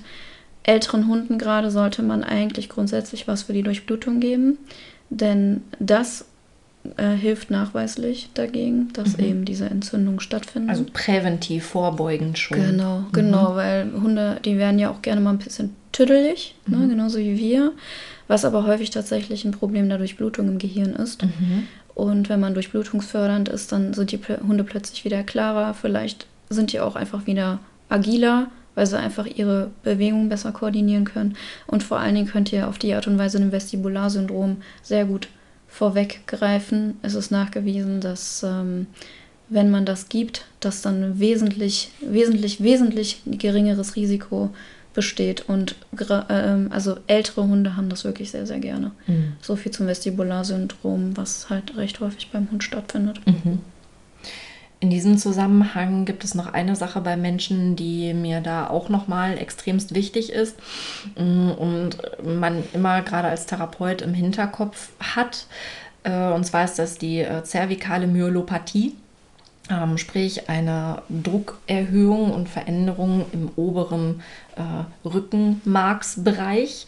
Ihr könnt euch vorstellen, als Leitung, wie ihr das schon bei der Wirbelsäule ähm, gehört habt und auch in unserer Basic-Folge zu dieser Neuro-Edition, ähm, ist es halt einfach so, alles äh, startet im Gehirn und geht dann in die Peripherie und natürlich auch wieder zurück. Mhm. Ne? Und da ist schlicht und ergreifend die Sache, wenn jemand euch in der Halswirbelsäule schon auf dem Schlauch steht, kann halt alles andere auch nicht wirklich unfassbar toll funktionieren. Logisch. Da die Hirnhäute sich auch über die Halswirbelsäule hinaus befinden, um, wie auch da das wunderbare Cauda equina Bild, wo wir immer noch keins haben. Echt, ey. Ihr lasst uns ein bisschen im Stich bitte Cauda equina zeichnen. Mm, ist aber da gerade in dem hohen zervikalen, also Halswirbelsäulenbereich, ganz, ganz, ganz, ganz wichtig, dass man mm, da auch schon sowas im Hinterkopf hat. Patienten mit einer zervikalen Myelopathie haben meistens diffuse Schmerzen im Schulter-Nackenbereich, manchmal auch Kopf, zeigen aber ansonsten durchaus auch Reflexe, die ähm, überdimensioniert auslösbar sind. Häufig auch einen sehr breitbasigen, also breitbeinigen, sehr stabilen Gang, gerne auch attaktisch. Das äh, ist ein, ein, ein ja, Kardinalsymptom auch von vielen neurologischen Erkrankungen, wo wir jetzt nicht alle, wie gesagt, darauf eingehen können. Aber sprich, in eine Überstreckung der Wirbelsäule, die Arme leicht zur Seite, auch gestreckt, Beine sind breit, alles ist irgendwie sehr mechanisch, wenn man so möchte. Und das gibt den Personen sehr viel Stabilität und das ähm, ja, kann man da auch beobachten. So etwas habe ich persönlich immer im Hinterkopf, gerade wenn mir Beschwerden in der Halswirbelsäule und im Kopf wirklich einfach so extrem diffus sind und ich da irgendwie, ja. na, ne, da auch kein MRT, in dem Fall ist tatsächlich eine Bildgebung unerlässlich und ja. dann auch nicht nur Röntgen, sondern wirklich MRT, um die Weichteile auch gut darstellen zu können. Mm, da kann wirklich immer was im Hinterkopf sein. Das äh, genau ist auch ganz, ganz wichtig. Ja, dieser breitbeinige Stelle. Gang ist auch beim Hund, weil der einfach versucht, sich auszugleichen, weil das irgendwie ja. nicht so richtig gut funktioniert, zumindest vom Kopf her, vom Gefühl her funktioniert das nicht so gut. Und zum Thema Ataxie äh, ist ein, ne, ein typisches Zeichen für gerade neurologische Probleme. Ja. Ähm, beim Hund ist es ja so, Schritt ist ja so ein Viertakter, nennt man das. Mhm. Ne? Und normalerweise kannst du halt im Grunde genommen wirklich zählen. 1, 2, 3, 4, 1, 2, 3, 4. So im Grunde einen mhm. Takt zählen. Und eine Ataxie kannst du sehr gut abzählen. Da ist dann häufig so ein 1, 2, 3, 4. 1, 2, 3, 4. Mhm. Oder auch gerne hast du, dass die Hintergliedmaßen kleinere, aber dafür mehr Bewegungen machen als vorne. Mhm. Die machen vorne dann vielleicht eine etwas ausladendere Bewegung und hinten statt einer Bewegung zwei. Ein hm. eins, zwei vorne und dann kommt so drei, vier, drei, vier, so ungefähr. Mhm. Und dann wieder eins, zwei, drei, vier, drei, vier. Ach, so. guck, spannend. Ja. ja. Also beim Hund kannst du das richtig gut eigentlich ablesen mit der Taktung. Dass es nicht so ein Takt ist, sondern schon mhm. so aus dem Takt heraus eben eine Ataxie. Bei Menschen kann das tatsächlich extremst auffällig sein. Also mm, ich durfte in meiner Ausbildung viele Patienten betreuen, wo du wirklich gesagt hast, ja, also klar, ne? eins der Begleiterscheinungen, also beziehungsweise weiteren Symptome. Ähm, hatte aber jetzt in meinen Jahren der Arbeit auch eine Dame, die hat das so schön kaschiert. Also unbewusst. Mhm. Wo, wo wirklich nur eine minimale Überstreckung der Wirbelsäule zu sehen war. Ja, die war jetzt gangtechnisch auch nicht, wer weiß wie sicher und sagte, ach Mensch, das habe ich schon viele Jahre, da, da bin ich irgendwie, irgendwie, ne? ich bin ja älter geworden und so. Aber ja, aber also wirklich so minimal mhm.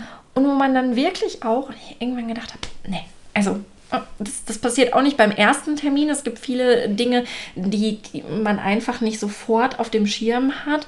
Aber auch da war dann hinterher wirklich eine eingehende Diagnostik der Halswirbelsäule ausschlaggebend und auch da wirklich, ja, notwendig, ja. sagen wir so kann auch manchmal ganz, ganz minimal sein und auch das ist ein ja, geschultes Therapeutenauge immer wert und selbst da und ist auch es genaue, genaue Untersuchungen. Ja. Also und vor allen Dingen auch immer wieder neu. Dinge beim, können sich verändern. Beim Hund kann man das Tag. durch bestimmte Tricks bei der Gangbildanalyse, solche Dinge sehr gut mhm. nochmal rausfinden, ja. sollte es besonders gut kompensiert werden auch bei Menschen. Es gibt verschiedene Steh- und Tretversuche auf der Stelle, vorwärtsgehend, Arme ausgestreckt, Romberger Untertretversuch und so weiter und so weiter.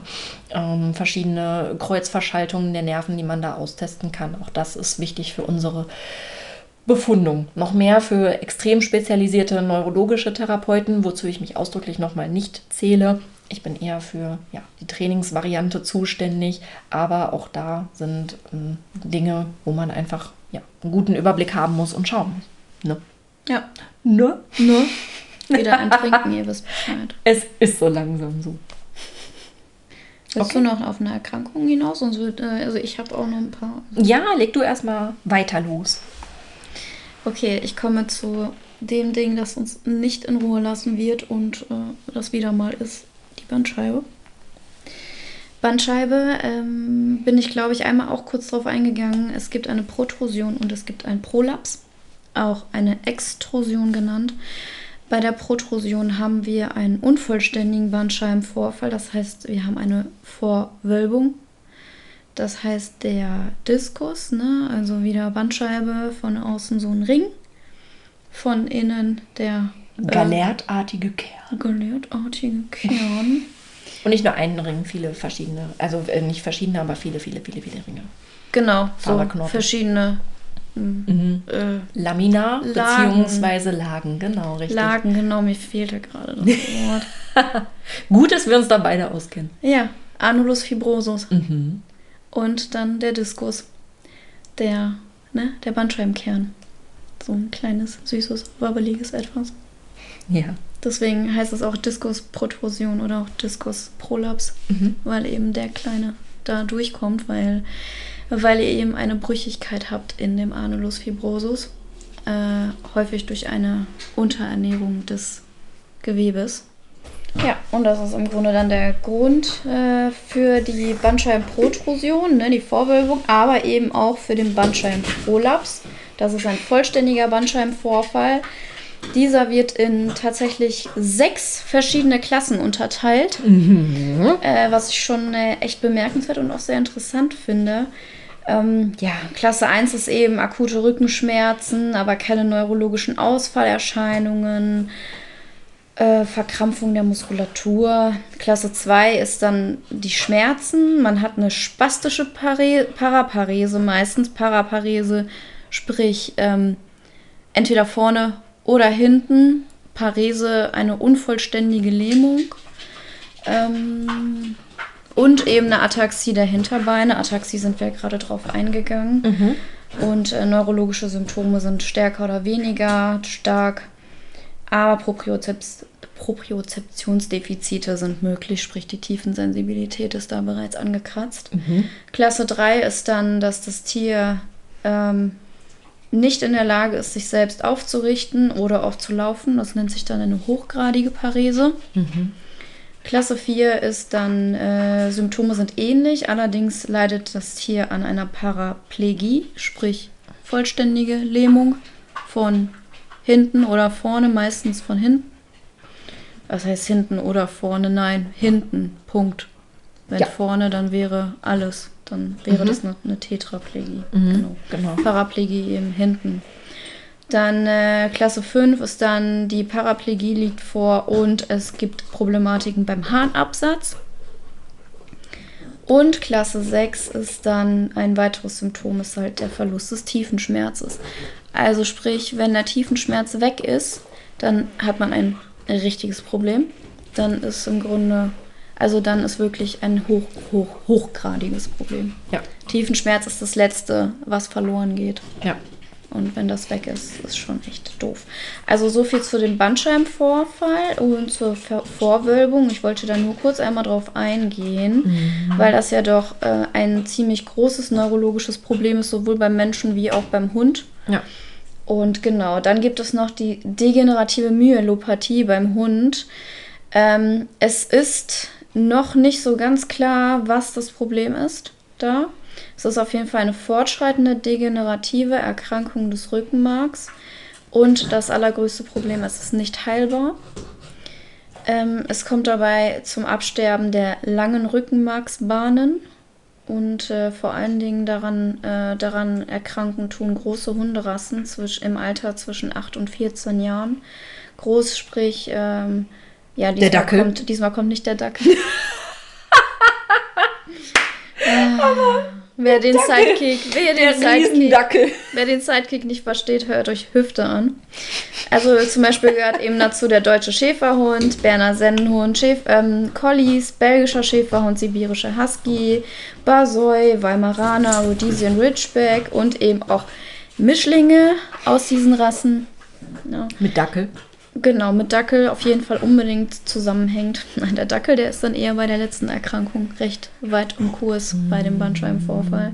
Stimmt. Ähm, Gibt es aber auch bei, also auch im, im, im Corgi-Bereich ist das tatsächlich Ja. auch äh, eben ein- die ein- ganzen Sausage Dogs. ganz, ganz, ganz, ganz, also ja, ein Bandscheibenvorfall, aber auch ähm, ein, ein unserer famous Dogs in Deutschland der Corgi-Szene hatte leider auch eine DM.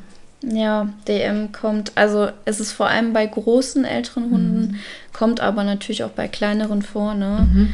Aber Ausnahmen bestätigen die Regel, aber so, das ist so ungefähr. Also das ist eben Ja. die Regel, es ist leider nicht Ja. heilbar und man kann aber therapeutisch durchaus was machen, dass man da darauf eingeht, dass es nicht so schnell fortschreitet und auch die Qualitäten so lange wie möglich eben erhalten bleiben. Ja.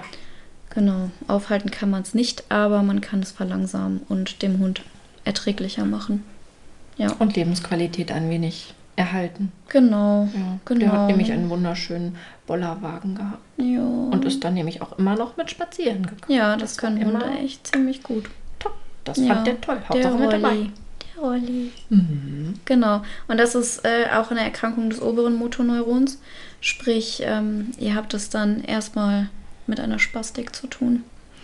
Äh, ist das nicht das untere Motorneuron? Und ähm, ja, das erste Symptom ist eben der Verlust der Feinmotorik. Und äh, dann geht es halt immer weiter, dass die Muskeln einfach nicht genug Signale bekommen und entsprechend dessen eben abbauen. Und immer weiter, weiter, weiter. Genau. Das ist so eine Problematik, die leider immer wieder auftaucht. Und ja, wie gesagt. Dann haben wir Coda Equina. Juhu. Nochmal. Yay! Coda Ja. Equina. Coda Equina Kompressionssyndrom. Ja gut, wobei du sagst ja auch gerade nochmal, von daher lasse ich das jetzt. Hört euch dafür einfach Rücken an, dann gehen wir doch ziemlich tief da rein. Das reicht dann. Womit wir es aber zu tun haben, ist das Schwimmersyndrom. Recht häufig bei Welpi, Welpi, Babys. Mhm. Ähm, die. Ursache ist tatsächlich unbekannt. Schwimmersyndrom, sagt ihr was? Nee, Nee, deshalb. Ich bin gerade ganz gespannt. Erzähl. Schwimmersyndrom ist, ähm, ja, die Hunde, die Babys, die Babybabys, können ihre Hinterbeinchen vor allen Dingen nicht zusammenhalten. Das heißt, die schwimmen quasi, wenn sie laufen. Also sie können sich nicht aufstellen, sie können nicht stehen, sondern äh, die, ja, die, die robben sich sofort. Ähm, die kriegen die Beine nicht zusammen und können entsprechend dessen nicht aufstehen. So ganz ist der Grund, wie gesagt, nicht klar. Äh, aber auch da kann man sehr, sehr, sehr gut was gegen tun, wenn man als Züchter, ne, es kommt dann da auf die Züchter an, weil das ist wirklich im ganz jungen Alter sofort losgeht zum Physio. Da gibt es verschiedenste Möglichkeiten dagegen vorzugehen beim Schwimmersyndrom und dann kriegt man die Hunde auch wieder zum Laufen mhm. oder auch die Katzen und das bleibt dann auch. Also das hat dann keine Nachwirkungen, wenn man es dann schnell macht. Problem ist eben halt dann auch, Problem ist eben dann halt auch, dass man häufig eine eine, eine Verformung des Brustkorbes hat weil der mhm. ja noch mhm. sehr, sehr weich ist bei Babys. Und wenn die da die ganze gelegen. Zeit drauf liegen, ah, okay. dann hat man da eine Verformung. Und deswegen ist es umso wichtiger, dass man das schnell in den Griff bekommt, weil ein verformter Brustkorb macht natürlich Probleme, vor allem für Lunge, Herz. Ja. Ne, mhm. Das ähm, ist dann wichtig, das zu machen. Aber das Schwimmersyndrom kommt häufig vor bei, bei Welpies gerade. Und da kann man aber eine ganze Menge therapeutisch machen. Mhm. Es ist kein Grund zum Einschläfern, weil das machen auch gerne. Mhm. Äh, Züchter in Anführungszeichen. Denn gute Züchter versuchen immer ihre Babys alle durchzukriegen. Immer geben das allermeiste. Immer, immer, immer. Fall. Genau, ja. deswegen, ne? Ja, und dann gibt es noch so typische Erkrankungen, sowohl bei Katze wie bei Hund, die neurologische Störungen mit sich bringen können. können. Zum Beispiel ist es beim Hund die Staupe. Mhm. Da gibt es eine Version, äh, die das, ähm, die das zentrale Nervensystem betrifft und diese Art von Staupe ist dann auch tödlich. Immer. Grundsätzlich ist Staupen nicht unbedingt tödlich, aber diese Variante leider schon. Hm. Aber da kommt es zu neurologischen Schmier äh, Problemen. Beim, bei äh, zusätzlich Tollwut, leider auch immer tödlich, ne? Hm. aber auch das zentrale Nervensystem wird da beeinflusst. Dann Borreliose, Toxoplasmose, auch die Leber, die Erkrankungen der Leber können auch neurologische Problematiken mit sich führen. Genau wie beim Menschen übrigens auch. Borreliose und auch eine Toxoplasmose gibt es eben da genauso und gerade eine Borreliose äh, meistens auch dann in dem Bereich der Hirnhautentzündungen. Ähm, Typische ja, Zeckenerkrankungen. Nie, nie schön. Definitiv. Ja, Diabetes, vor allem bei Katzen, kann zu neurologischen Problematiken führen. Mhm. Bei Menschen als Polyneuropathie meistens Veränderungen ja. äh, der Synapsentätigkeit in den Beinen, Gefühlsstörungen äh, dahingehend. Also ja, Polyneuropathie, auch genau. sprich es, es kommt, kommt zu Problematiken von vielen verschiedenen Nerven. Richtig. Deswegen Poly und dann gibt es noch die Mono. Mhm. Ne? Und Hypothyreose, mhm. sprich Schilddrüsenunterfunktion, mhm. kann auch zu neurologischen Problematiken beim Hund führen. Lungenwürmer natürlich auch und beim, bei der Katze ne, dieses FIV, feline Immunodefizienzvirus, der auch ähm, häufig tödlich ist. Mhm. Genau. Aber das sind so typische Erkrankungen, die eben auch zu neurologischen Problematiken führen, weil die eben das zentrale Nervensystem häufig mit in Leidenschaft ziehen. Ja, also ihr hört, dass viele dieser neurologischen Erkrankungen oder auch Erkrankungen, die zu neurologischen Veränderungen führen, doch eine, eine relativ einen, einen relativ herben Beigeschmack haben, also dass viele Funktionen verloren gehen und dahingehend ja, es schwer ist im, im Alltag, nicht nur für ja, den Menschen, sondern auch gerade für das Tier weiterhin teilzunehmen. Und da ist es in erster Linie für uns als Physiotherapeuten eines der, der wichtigsten Ziele, nicht nur der ja, Erhalt, wobei das sicherlich im Vordergrund steht, gerade bei äh, degenerativen Sachen, also sprich Erkrankungen, die fortschreitend immer äh, schlechter werden oder intensiver werden, die Erkrankung da, solange es geht, Funktionen beizubehalten und zu schulen, genauso wie auch nach Erkrankungen, die akut sein können, wie zum Beispiel auch bei Menschen so ein Schlaganfall, Dinge wieder neu zu erlernen, zu trainieren und dahingehend wieder aufzubauen und neue ja, Verbindungen zu schaffen zwischen den Nervenzellen und da eben auch die Motorik, die Bewegung sowie auch Kraft, Ausdauer und ja, alles gezielt zu fördern. Ja. Noch ein kleiner Nachtrag zum Bandscheibenvorfall, einfach für euch wichtig, auch als Halter, wenn ihr merkt, der Hund hat irgendwie neurologische Probleme, vor allen Dingen häufig kommt ein Schrei, ein ganz schlimmer Schrei, weil es einmal richtig böse wehtut im Rücken. Und dann habt ihr äh, neurologische Ausfälle, dass der Hund irgendwie läuft wie so ein Clown hinten vor allem. Mhm.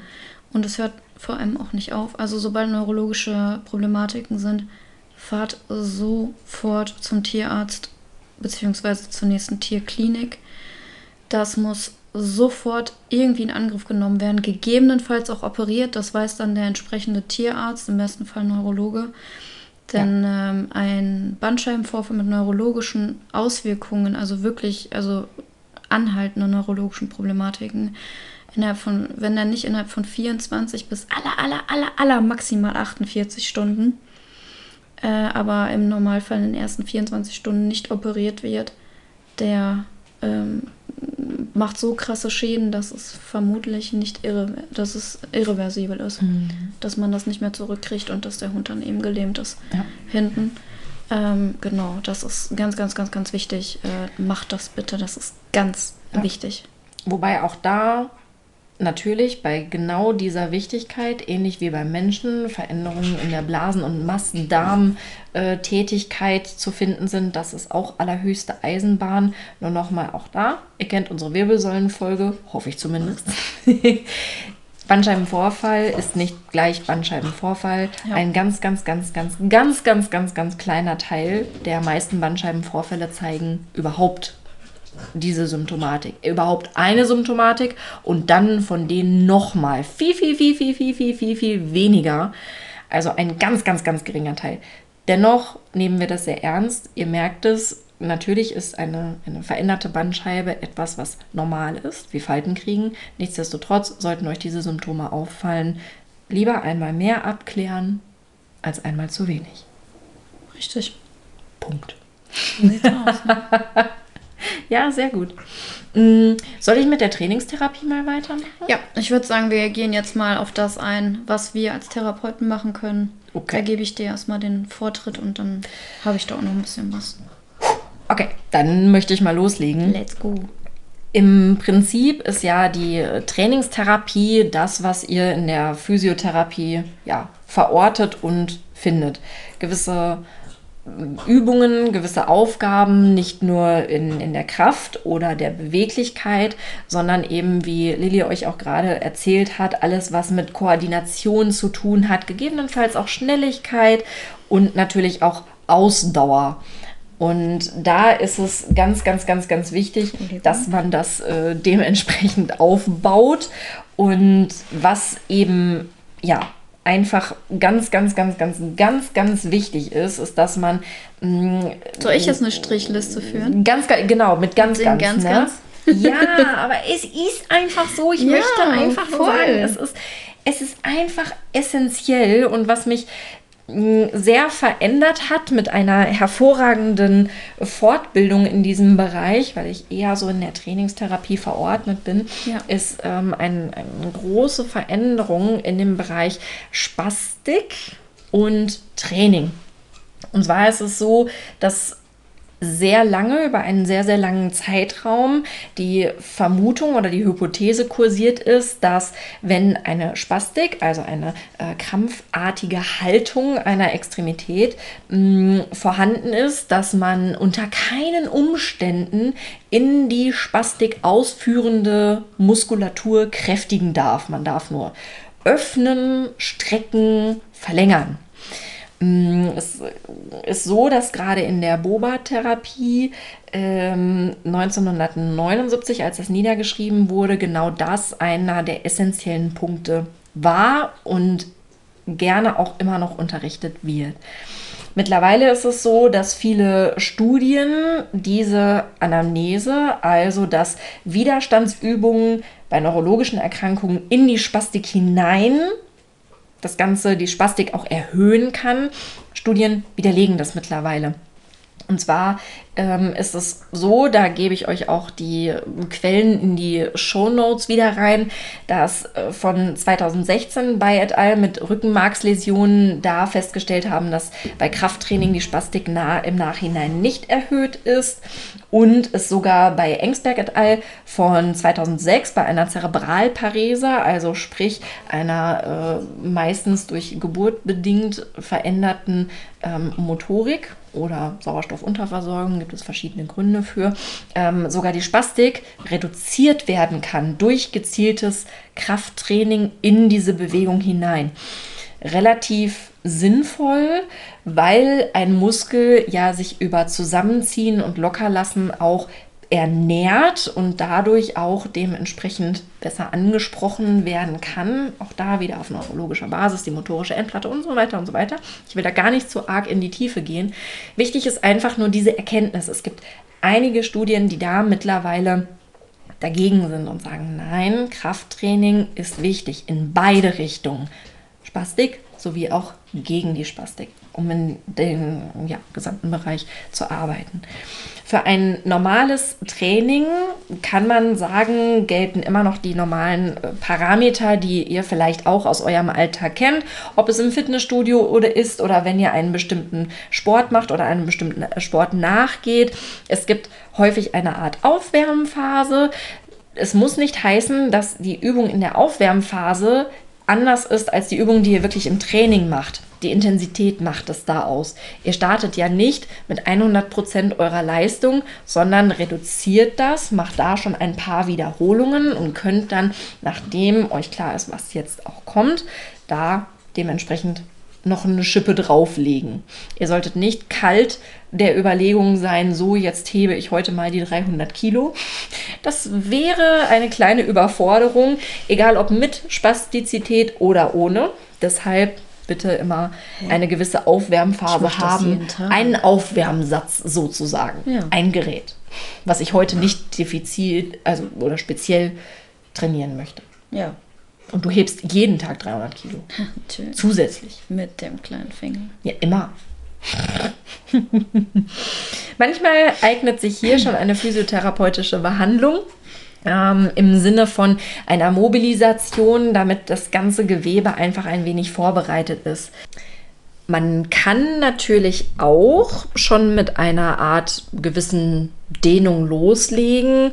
Äh, auch das ist schöne Vorbereitung ist gar nicht so schlecht, um da mit der Muskulatur ja ein bisschen loszulegen, ganz gezielt. Ständigkeits- und Koordinationstraining sowie Krafttraining, Ausdauertraining ähm, sollte man ja, je nachdem, welches Ziel man mit dem aktuellen Training verfolgt, dementsprechend ja, aufbauen und von leicht zu schwer gehen. Auch da wieder, je nachdem, welches Ziel man hat eine gewisse Abwärmphase, ein gewisses Cooldown muss jetzt nicht, wer weiß, wie ewig lang sein, aber es bietet sich durchaus an, schlicht und ergreifend einfach dem Körper eine Möglichkeit zu geben, etwas, ja, in, ja wirklich durchzuatmen. Ne? Mhm. Ähm, ja, so. Und dann habe ich noch also gerade für den Bereich der Neuroreha, wenn man so möchte, nach einer ähm, akuten Erkrankung oder auch in einem ähm, gesamten, in, im gesamten Planungsbereich, sollte es schon so sein, dass die Übungen immer eine kleine Herausforderung sind. Weil es ist klar, es äh, gibt auch die äh, wunderbaren Trainingsprinzipien. Es muss immer ein wirksamer Reiz gesetzt werden. Heißt also, wenn ich jeden Tag die gleiche Übung mit dem gleichen Gewicht mache, ist das etwas, was unser Körper, Körper relativ zeitnah sehr langweilig findet, weil er sich anpasst, adaptiert und ja. dahingehend dann sagt, okay, das ist jetzt keine große Herausforderung mehr. Netter Side-Fact, vor drei Jahren habe ich diverse Umzüge nacheinander mitgemacht, meine eigenen und dann noch von Freunden und auch ja, meiner Familie. Und das Spannende war, bei meinem, der der erste war, habe ich gedacht, oh mein Gott, wie sollst du das jemals schaffen, ja, ich habe viel Zeug, guck nicht so, es ist leider so. Aber andere Menschen, und das hat mich sehr beruhigt, haben auch viel Zeug. Und das Schöne ist, mit jedem Umzug wurde nicht nur die Planung besser, weil man auch gelernt hat, natürlich zu planen und ähm, sich ökonomisiert zu bewegen und eine gewisse Abfolge reinzukriegen, sondern man hat ja einen, einen Trainingserfolg gehabt. Das heißt also, die Buchkiste, die bei mir noch mir vorkam, als müsste ich sie, ach, als könnte ich sie höchstens einen Meter weit tragen, war bei meiner besten Freundin, die sehr, sehr viele Bücher hat. Ich liebe sie. Ich liebe sie wirklich. Aber sie hat sehr, sehr viele Bücher da war es schon viel, viel, viel, viel leichter. Das heißt also, auch da habe ich wieder den nächsten. Ja, eine, eine totale Leseratte, eine ganz, ganz, wirklich unfassbar. Ich bewundere das. Nein, das ist nicht pfui. Ich das war ein Scherz. Das, das ist war wichtig. ein Scherz. Ja, das ist wirklich gut. Aber ich habe auch wieder angefangen zu lesen und merke, ja. äh, Fachbücher sind interessanter. Ja. Dann hast du aber nicht gute Bücher ergattert doch, in der Zwischenzeit. Doch, aber ach. Ja, nur weil sie auf irgendwelchen Listen stehen, muss nicht heißen, dass sie gut nee, sind. Nee, nee, nee, nee. Es ist grundsätzlich also, ja alles gut, aber irgendwie ist das so. Abschalten ist nicht so, ne? Nee, das ist so. um es kurz zu machen, diese Kiste oder die Kisten bei meiner besten Freundin waren einfach viel leichter und auch das war wieder ein wirksamer Trainingsreiz. Der dritte Umzug mit einem gesamten Sofa komplett über einen Balkon schleppen war überhaupt gar kein Problem mehr, weil hey, wir haben ja trainiert. Auch das ist nochmal sehr wichtig. Das war aber ein schöner Aufbau dann. Das war ein hervorragender Aufbau. Genau wir haben uns aufgewärmt, die nächste Stufe gemacht und dann eben mal so das Sofa am Stück da, die Balkonbrüstung ja, hochgekippt. Nicht nach Sonnenschein. oder? Was auch wichtig ist, ist, dass die schwächste motorische Leistungsfähigkeit beübt wird. Also sprich, es bringt nichts, ähm, nicht jedes Mal ausdrücklich, manchmal hilft es beim Ziel anzufangen, Top-Down-Training, dass man sagt, ich versuche die höchste zu, loszulegen und schaue, dass das bis aufs Kleinste ganz diffizil wird macht man zum Beispiel bei äh, von sehr, grob zu fein. Von grob zu fein. Mhm. Wenn man sich zum Beispiel vorstellt, mit einem Tennisschläger schaffen wir es immer irgendwie einen Ball zu treffen. Also die meisten Menschen, ich nicht. und da ist es halt so, man weiß ja, wie man schlägt. Das ist ja wichtig. Und deshalb muss man da auch noch mal die perfekte Technik mit reinkriegen und so legt man dementsprechend los. Ja. Mm.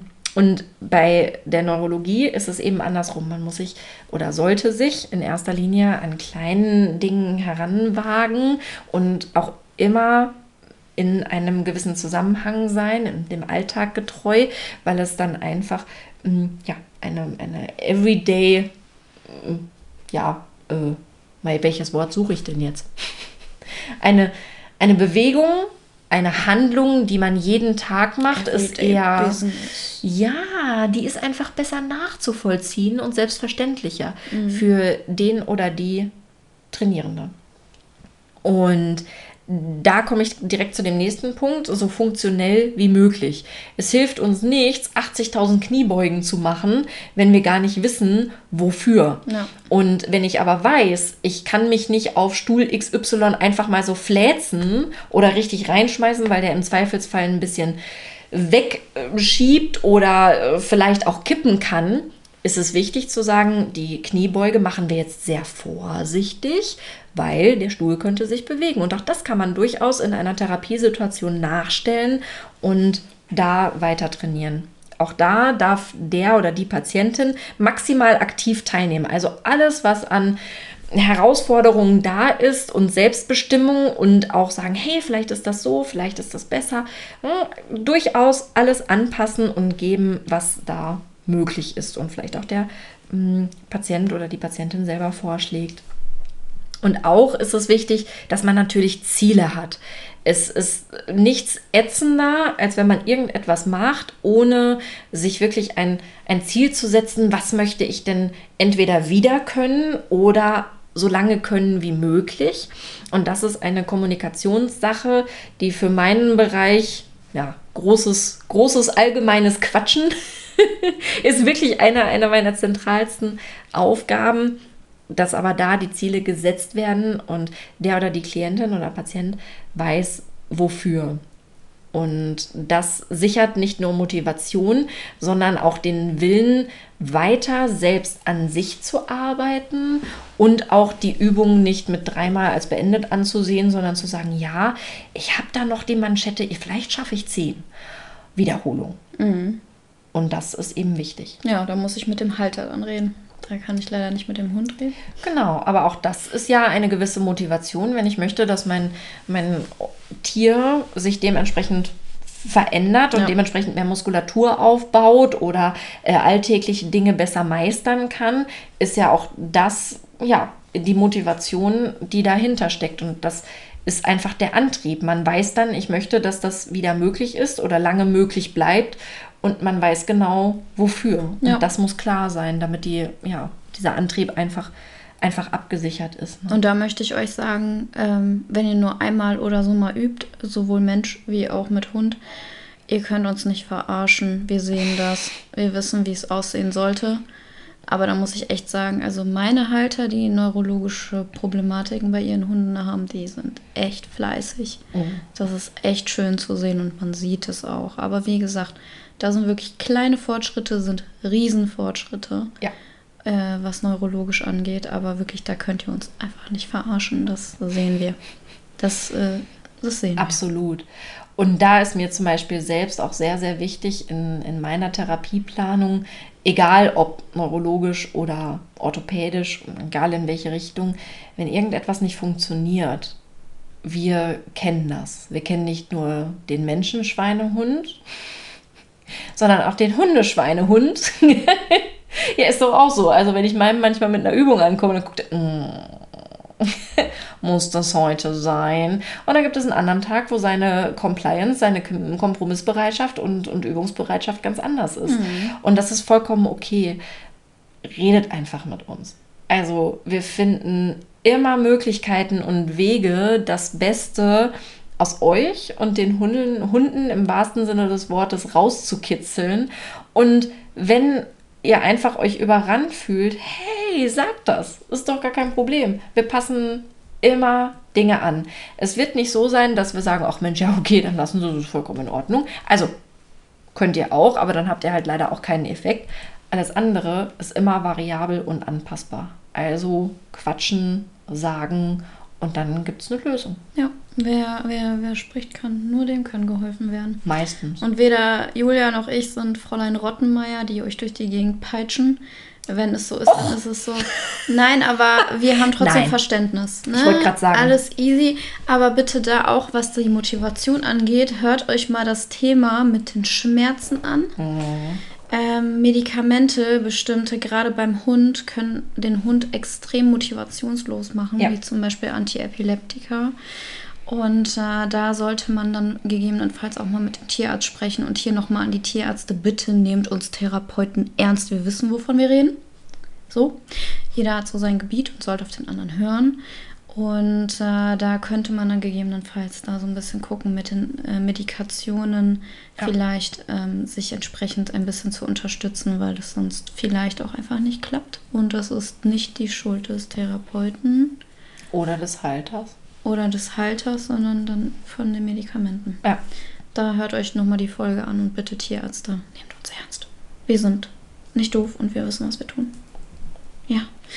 Ähm, ja, du hast deine Unterlagen schon weggelegt, dann mache ich das jetzt eben noch zu Ende. Ja. So ein paar Kleinigkeiten habe ich jetzt dann doch. Beziehungsweise du machst da schlicht und ergreifend weiter und ich ergänze dieses Mal. Okay. Ja. Du quatscht dazwischen. Immer. Was aber auch gut ist. Ich kann euch auch noch eine halbe Stunde zuquatschen, aber es gibt halt gewisse Dinge, wo mir der Schwerpunkt einfach extrem wichtig ja. ist. Natürlich Krafttraining ja. und so weiter. Und ähm, ja, genau mit dem, was du weiterarbeitest, klinke ich mich auch immer ein wenig ein. Okay. Okay. Zum Thema Krafttraining ähm, finde ich das nochmal ganz interessant. Ähm, ich habe Physik gehasst wie die Pest. Ich konnte damit nie was anfangen. Mhm. Aber Thema so Biophysik so ein bisschen ist ganz interessant. Und in dem Falle ist es äh, auch ganz interessant, weil das für unser Krafttraining wichtig ist, für die Bewegungstherapie, dass äh, der Ausgleich zwischen Hebel und Kraft, je länger der Hebel, desto mehr Kraftanstrengung benötigt ist. Ja. Zum Beispiel, wenn ihr einen vollen Korb habt mit irgendwas und äh, nehmt das, äh, also beugt euren Arm und legt diesen einfach in die Armbeuge. Es ist für euch wesentlich einfacher, den zu halten, als wenn ihr den Arm in der Beuge hält, haltet, aber den vollen Korb in eure Hand legt und damit versucht, das zu tragen. Es ist wesentlich anstrengender. Ich liebe dieses Beispiel, das ist in jedem Biomechanikbuch mit drin. In jedem. Aber es ist halt so Aber es ist sehr anschaulich. Ja, ne? also absolut. Deswegen.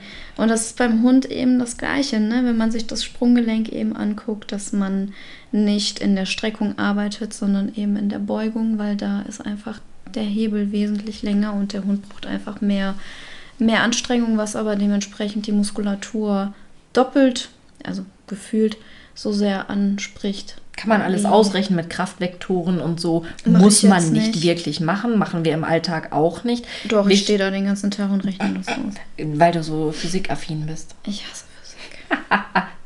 Ja, aber es ist halt das perfekte Beispiel, Ja. weil genau damit könnt ihr zum Beispiel Übungen auch von leicht zu schwer staffeln. Ne?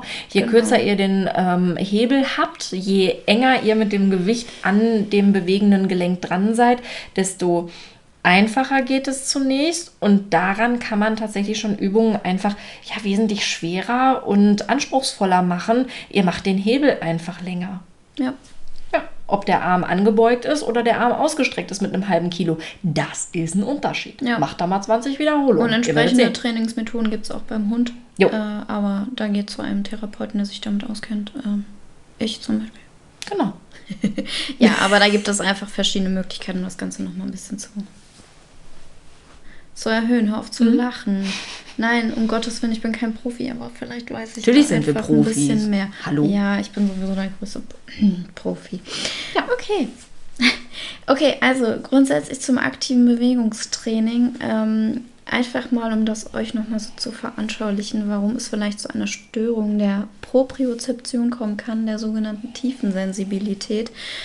Propriozeption erkläre ich eigentlich immer ganz gerne, wenn ihr irgendwo langlauft und ihr knickt um. Ähm, das habe ich auch gerne, aber das ist wegen der Bänderschwäche, wie auch immer. Jedenfalls, äh, wenn ihr gerade umknickt, dass der Fuß sich plötzlich wieder aufstellt, ohne dass ihr großartig darüber nachgedacht habt, was ihr zu tun habt. Das machen Propriozeptoren die äh, kleine Muskelspindeln, die bei den Muskeln sitzen. Äh, tiefer gehe ich jetzt nicht rein. Darüber reden wir bestimmt auch noch mal mit, wenn wir tiefer über Muskulatur und so Das wäre doch eine Idee, Muskelphysiologie. Ja, Oha. Dann, Das dann, kommt da haben- noch. Oh Gott, das, das wird sehr trocken. Aber äh, essentiell. nein, wir können das, wir können das, glaube ich, relativ lebhaft hinkriegen. Oder auch nicht. Wir gucken einfach mal, wir versuchen. Wir bereiten uns vor. Ja, ich finde Neuro ist auch teilweise ein echt trockenes Ding, aber wenn man das relativ lebhaft. Ja, wir werden sehen, ne? Wir, Genau. Wurscht. Aber Muskelphysiologie ist schon mal notiert. Das ist auf jeden Fall ein Thema, Ja, das ja, interessant ja, ist, ja. ja. Aber jedenfalls eine Störung der Propriozeption äh, führt natürlich auch zu einer Abnahme der Beweglichkeit. Und ähm, das ist eben einfach, weil es verlernt ist, entweder. Da haben wir an der Neuroplastizität zu arbeiten. Ne? Wieder Mhm. Folge so ein eins. Info, ja, Folge 1 der Neuro. äh, die Tiere trauen sich manchmal auch einfach nicht, Mhm. das zu machen. Da muss man dann entsprechend einfach, ne, wenn die Hunde sich das dann plötzlich trauen, das ist auch so ein Bindungsding. Das ist unfassbar schön Mhm. zu sehen, wie Mensch-Hund dann zusammenwächst. Oder auch, ähm, auch Therapeut und Hund. Und äh, einfach auch, wie der Hund plötzlich aufblüht. Man sieht den Hunden das förmlich an, wie sehr sie sich freuen. Warum freust du dich jetzt eigentlich gerade so? Weil ich gerade an das Fliegengitter denken muss, so. 20 Minuten mit dem Hund vor einem äh, Fliegenschutz oder einem Insektenschutzvorhang sitze und der Hund da nicht durch möchte, weil, oh Gott, das ist ja, das bewegt sich und das ist. Das Video ist sehr niedlich, ja. Ja, es ist, ähm, ja. Aber auch das äh, tatsächlich, ähm, jeder, jeder Schritt, den man gemeinsam äh, lernt und tut, bringt einen voran. Ja. Therapeut und Hund. Kennst du auch mit, mit Humphrey jetzt nach so einer langen Zeit. Er, äh, er ist zwar immer noch nicht äh, restlos begeistert, aber ähm, äh, Lilly hat ihn schon um den Finger gewickelt. Und äh, ja. Ja. auch ich als, als Halterin. Er, er möchte freiwillig in deine Praxis. Da habe ich dir auch ein Video von geschickt. Ja, aber nur wenn ich nicht da bin. Das konnte er ja nicht wissen. Er war eigentlich enttäuscht, dass du nicht da warst. Er wollte so Ja, gerne in deine Praxis. Der kennt das weiß, schon. Es ist eigentlich Liebe, aber er kann das nicht zeigen. Dafür ist er viel zu sehr Mann. ja, es ist halt Corgi, ne? Ja, er ist zu ist stolz Corgi. dafür. Shoutout an die Corgis. Übrigens, Happy Seventh, äh, 70th Anni- äh, Anniversary, ne? Also so lange schon im Amt, die liebe Queen. The Queen. Unfassbar. Mit ihren ganzen Corgis. Man muss dazu wissen, dass äh, Julia ein extremer Großbritannien-Fan ist. Ja. Äh, England Forever und so. Und deswegen ähm, eigentlich, dass wir jetzt hier gerade sitzen, ist eine, eine große Liebeserklärung an uns alle, dass sie jetzt gerade. Das war einfach nur bescheiden feiert. geplant. Ja, aber wie auch immer. Naja. Jedenfalls, sie rennt nicht durch die Gegend und äh, ruft die ganze Zeit äh, God save the Queen, sondern. Ach, du hast keine Ahnung. Ich habe heute Mittag schon ein bisschen bei äh, der Parade so ein bisschen Tränchen verdrückt. Das ist halt leider, aber naja, es ist halt das Herz. es ist eine riesen, es ist ein riesen Liebesbeweis, dass sie jetzt Ja. hier gerade sitzt. Ja. Ich weiß es sehr zu schätzen, unsere Hörer bestimmt auch. Immer. Okay, wir machen jetzt weiter. Okay. Also- Aktives Bewegungstraining. Erzähl uns doch Ja, mal was. genau. Also Proprio, Abnahme der Beweglichkeit. Wie gesagt, Tiere trauen sich vielleicht nicht oder die Muskulatur ist atrophiert bzw. verkürzt. Das machen wir natürlich dann durch Bewegungstherapie wieder in Ordnung. Zumindest versuchen wir das Beste. Oder es sind halt Schmerzen. Noch einmal. Das, ich sage das jedes Mal, aber es ist mir egal. Ich sage jetzt nochmal sagen. Wenn ein Hund bestimmte Bewegungen nicht macht, ist es häufig, weil er Aua. Ihr macht auch bestimmte Bewegungen nicht, weil ihr Aua habt und das macht euer Hund auch. Achtet da bitte drauf, wenn der Hund das immer wieder nicht machen möchte, dann äh, tut ihm wahrscheinlich was weh und dann ist er nicht einfach nur blöd oder will nicht hören oder was auch immer. Dann hat er Schmerzen und das ist auch ein Zeichen davon. Ja, der Hund, der quiekt nicht den ganzen Tag rum. Hört euch da Schmerzen an, die Folge, da gehe ich sowas von tief in diese Kacke rein. In die ganzen Zeichen, äh, was so Schmerzen angeht, dass Wichtig. Julia hier schon fast neben mir eingeschlafen ist. Nein. Aber es ist un Es ist halt essentiell. Es ist Unfassbar. einfach viel Beobachtung. es ist unfassbar wichtig und ich werde es immer wieder wiederholen. Äh, hasst mich dafür oder nicht, aber das werde ich auf jeden Fall tun, weil damit kann ich das. Ich hasse das, wenn Leute ankommen. Ja, hat der Hund jetzt wirklich Schmerzen, weil er tobt? Ja, kann trotzdem sein. Wenn wir Schmerzen haben, laufen wir trotzdem durch die Gegend und Oh. vielleicht rennen wir oder machen Sport, weil, weil halt, ne? ja. Wie Absolut. auch immer. Genau. Grundsätzlich zur Hervorgehensweise des Trainings ist einfach wichtig. Ähm, da kann ich das Ganze nur nochmal aufgreifen von Julia. Im Grunde genommen, welche Bewegung kann nicht oder nicht gut ausgeführt werden. Darum geht es. Welche Muskulatur das hauptsächlich macht, da sind anatomische Kenntnisse essentiell. Schon allein deswegen geht zum Therapeuten. Der sollte das im Normalfall gut können und wissen und alles. Auch da wieder nicht schlimm, wenn derjenige dann vielleicht mal ein Buch rausholt. Das zeigt nur, wie gründlich der oder diejenige arbeiten möchte. Äh, welche Bewegungsübungen dafür wichtig sind, das ist auch viel logisches Denken, aber auch viel Wissen. Und äh, ja, wie die Übungen sich eben auch für den Muskelaufbau nutzen lassen. Das sind so die Vorgehensweisen fürs Training.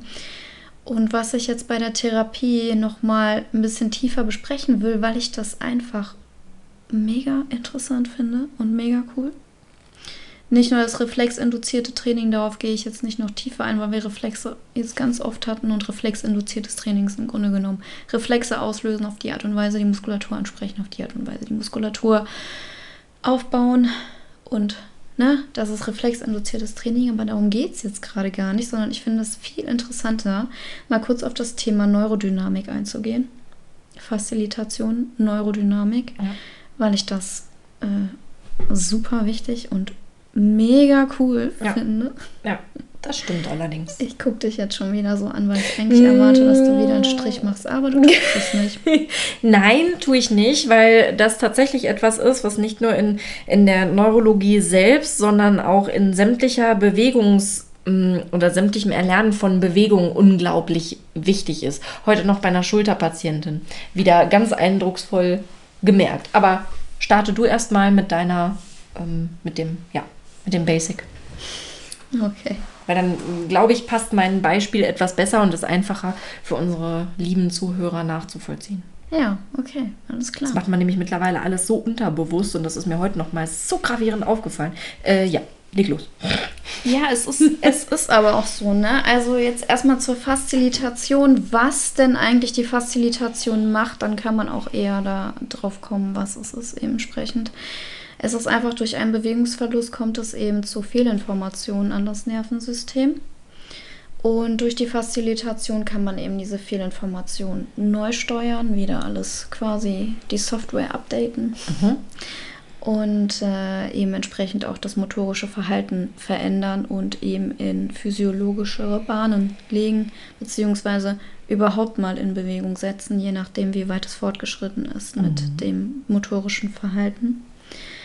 Ähm, wichtig dabei ist, dass man immer die betroffene Extremität einbezieht und auch das Hauptaugenmerk darauf legt. Die, äh, und ähm, ja, die Bewegung des Tieres oder auch des Menschen soll in dem Fall halt automatisiert werden. Und man geht dann vom Schwierigkeitsgrad, wie Julia ja auch gerade sagte, von niedrig zu hoch. Ähm, sprich, auch wenn ihr zum Beispiel mit Balance oder ähnlichem arbeitet, geht mhm. ihr erstmal von ähm, recht stabil, stabil zu wackelig, zu wackelig mhm. genau. Ja. Eben in diesem, in diesem Form, in dieser Reihenfolge, so. Alltagsbewegungen, ne? Auch wieder eben, also vieles von dem, was Julia gerade schon gesagt hat, geht auch in das Thema Facilitation ja. entsprechend ein, dass es eben Alltagsbewegungen sind, die geübt werden müssen und nicht einfach irgendwas Kniebeugenmäßiges. Das ja. ist danach interessant, aber erstmal ist es wichtig, dass man überhaupt die Bewegungen kann, die man so braucht. Die Verknüpfung ist halt nachhaltiger, wenn du sie mit einem Ziel verbindest. Genau, mhm. ja. Und die Körperwahrnehmung muss natürlich auch gefördert werden. Ja. Das ist oh, ja. mir auch besonders wichtig. Auch, also, das ja. ist eigentlich mein täglich Brot gefühlt, weil irgendwie hat jeder Hund Körperwahrnehmungsproblematiken. Mhm. Der eine mehr, der andere weniger. Bei neurologischen Problematiken natürlich umso mehr. Kann man plakativ tatsächlich auch wirklich bei den Menschen sagen. Ja. Also häufig, häufig. Bewegungsplanung, Ausführung und ganz gezielte Wahrnehmung, was wo ist. Ja. Genau. Ist, ja, da beim schwierig. Hund ja, beim Hund einfach mal so ganz, ganz typische Bewegungen sind eben, wie komme ich vom Stand in den Sitz, mhm. wie komme ich vom Sitz ins Liegen, wie komme ich wieder zurück aus dem Liegen ins Sitzen, wie komme ich aus dem Stand ins Liegen. Das sind alles so Thematiken, die einfach äh, Alltagsbewegungen sind, aber die halt da besonders weit oben stehen, um daran zu arbeiten, ja. äh, um dem Hund wieder in die normalen Bahnen zu bewegen. Und ähm, ja, zur Neurodynamik. Ne? Ähm, ich finde äh, ein Zitat ganz schön, das ist von der Traute Schmidt, die ist gerade in der Tiertherapie ziemlich bekannt für Thematik neurologische Behandlungen. Ähm, es lautet, wir können nicht behandeln, ohne das Nervensystem zu beeinflussen, aber wir können behandeln, ohne das Nervensystem zu beachten. Stimmt. Sprich, immer auf das Nervensystem, immer, immer, immer drauf achten, immer, egal was wir machen. Ähm, genau, das finde ich ein sehr interessantes, also ein Zitat, das eigentlich das alles genauestens auf den Punkt bringt. Und da wollte ich jetzt einmal. Also grundsätzlich bei der Neurodynamik machen wir natürlich eben Bewegungen, die einfach typisch sind. Also zum Beispiel allein das Vorsetzen, also das Vorführen der Gliedmaße. Oh.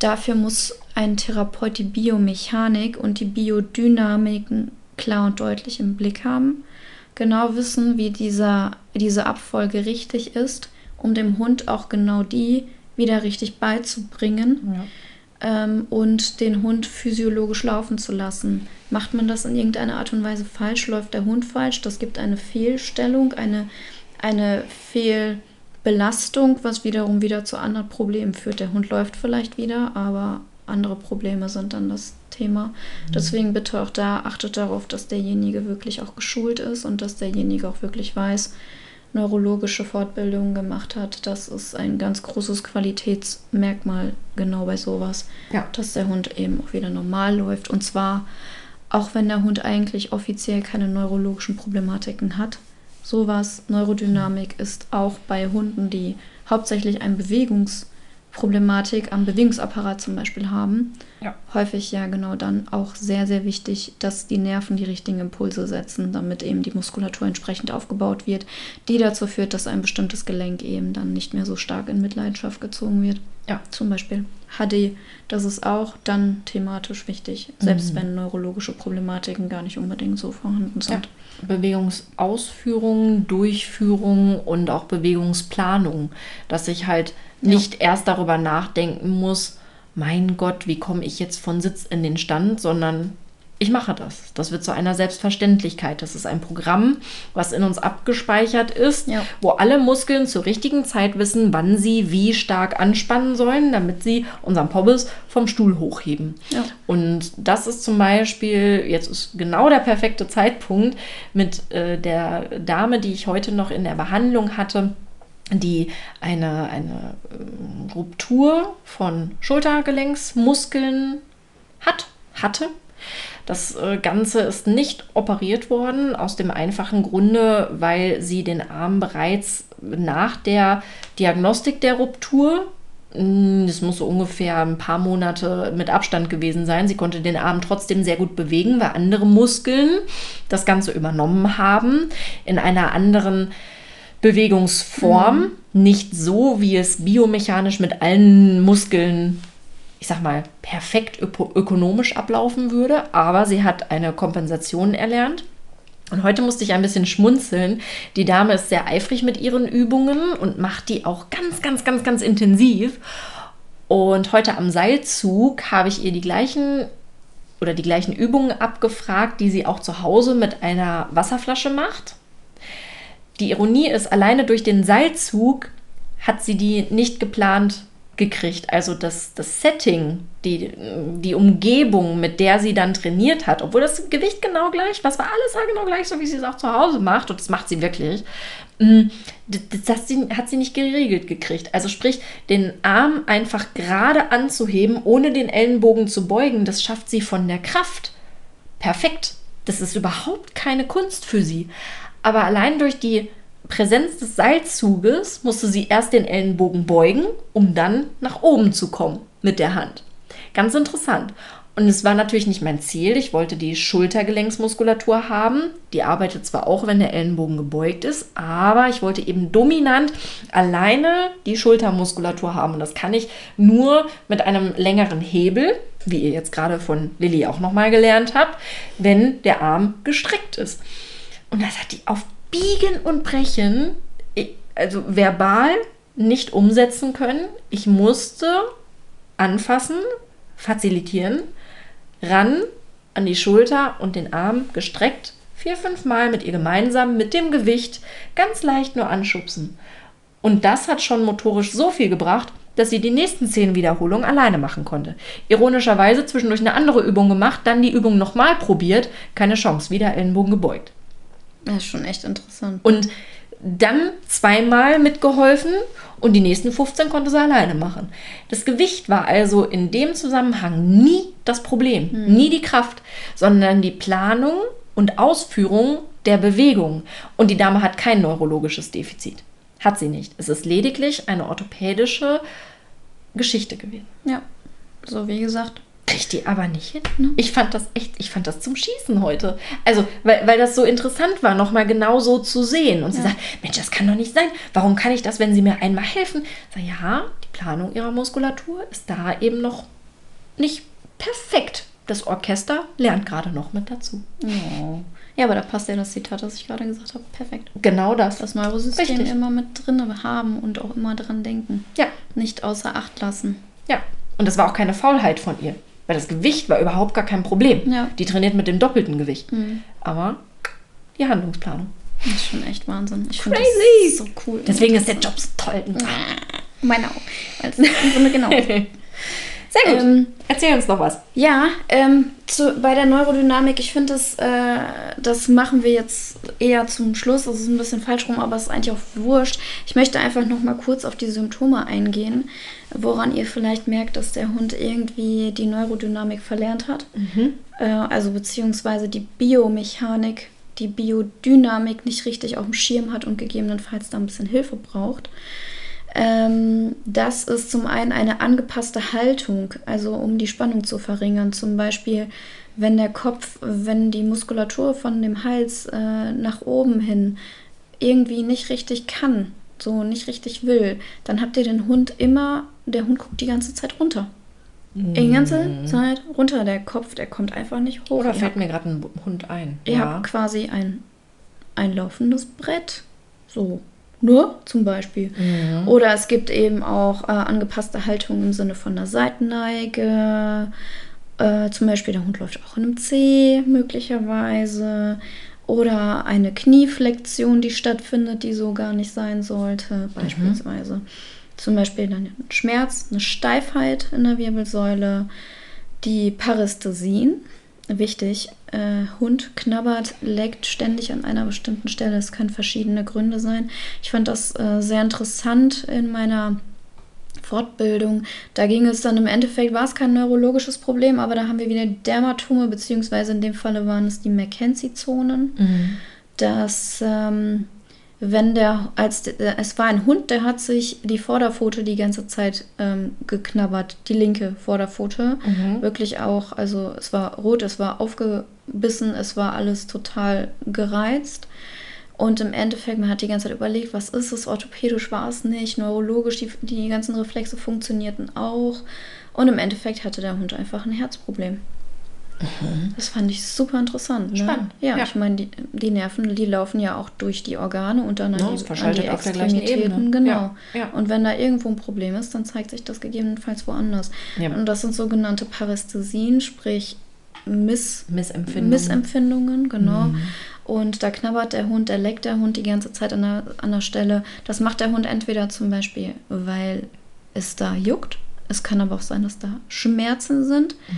Von einer Etage tiefer, zum Beispiel die Muskulatur, das Bindegewebe, die Gelenke oder eben auch nervlich problematisch. Schmerzen. Ameisen laufen, genau. das Kribbeln, was man kennt, wenn man sehr lange gesessen hat und die Beine vielleicht überschlagen hat, dass so was einschläft. Genau. Ne? Dahingehend, ja. Ja. Genau, so zeigt der Hund das eben durch Knabbern, Lecken und ja. so weiter.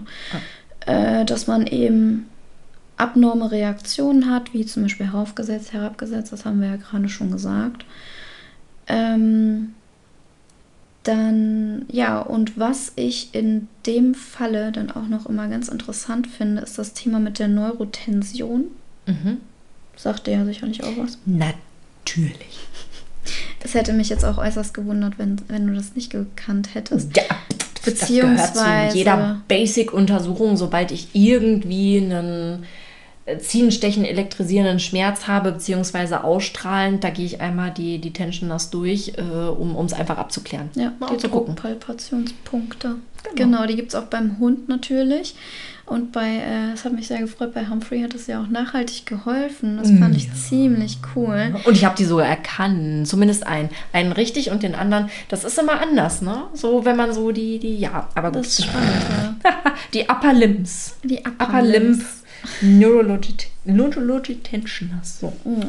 Ja. We are very, very intelligent. Wir lieben das.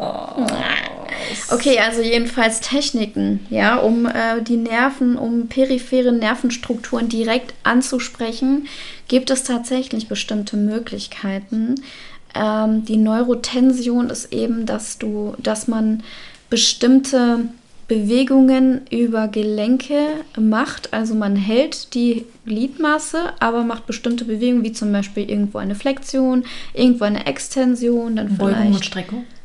Ja, Beugung, Streckung, Supination, Pronation, Ein- und Außen, Innen- und Außenrotation mhm. in bestimmten Gelenken, genau. Äh, wo man einfach weiß, dass der Nerv dort verläuft und auf die Art und Weise ja, bringt man eine Spannung in den Nerv hinein. Und wenn man das macht, dann merkt man teilweise, ähm, dass das irgendwie nicht richtig geht, dass das weh tut, dass es irgendwie klemmt. Und da gibt es auch wieder Möglichkeiten herauszufinden, ist es die Muskulatur oder ist es der Nerv auch super spannend, nur durch eine bestimmte kleine Bewegung, die man dann irgendwie lässt mhm. oder eine bestimmte Flexion, die nicht gemacht wird, kann man schon sehen, ist es die Muskulatur, die das Problem ist oder ist es der Nerv. Wobei da noch eine Zwischensache äh, mit dabei ist, wenn ich dich unterbrechen darf. Es mhm. geht, mache ich trotzdem. Ähm, der Nerv an sich ist ja äh, gesegnet mit einer wunderschönen Nervenhaut die auch drumherum den Nerven versorgt. Also der hat keine Blutgefäße in den reizweiterleitenden Zellen, sondern drumherum. Und da ist nämlich auch die Sache, wir nennen das, äh, um das mal wieder auf Englisch zu sagen, das Mechanical Interface, also alles, was um den Nervenstrang an sich drumherum ist. Und da kann es schon mal sein, dass die Nervenzelle oder die Zellen, das Bündel innen drin, in diesem Rohr wovon es ernährt wird, sozusagen, nicht zufrieden ist, beziehungsweise sich nicht bewegt. Und das ist ganz faszinierend, weil ähm, ich, ich sehe gerade, du hast nämlich auch ein, ein wunderschönes Bild vorbereitet mit so einer Telefonschnur. Und das äh, stimmt tatsächlich, ähm, dass es wirklich so ist, dass ein Nerv sich unfassbar flexibel bewegen kann. Weil wäre das eine starre Schnur, könnten wir uns ja gar nicht nach vorne überbeugen, zum Beispiel. Ja. Na, also die, die bewegen sich schon extrem viel. Und wenn das in irgendeiner Form verändert ist oder eben zum Beispiel die, die Spannung von der Halswirbelsäule in den Finger zu fest ist und da eben diese Gleitfähigkeit des Nerven eingeschränkt ist, dann ist es da schon mal ganz essentiell, das Ganze auszutesten, wie du gerade schon gesagt hast. Und da gibt es auch schöne Techniken, Slider und Tensioner, mit denen man das Ganze ja, beeinflussen kann. Ja, und das ist echt krass. Es hat mega Auswirkungen. Ja. Ich hatte schon bei einigen Definitiv. Hunden, wenn ich die Neurotension dann gemacht habe, bei bestimmten Nerven, die mir aufgefallen sind, äh, es waren wirklich langfristige, also wirklich äh, Problematiken einfach weg. Ja.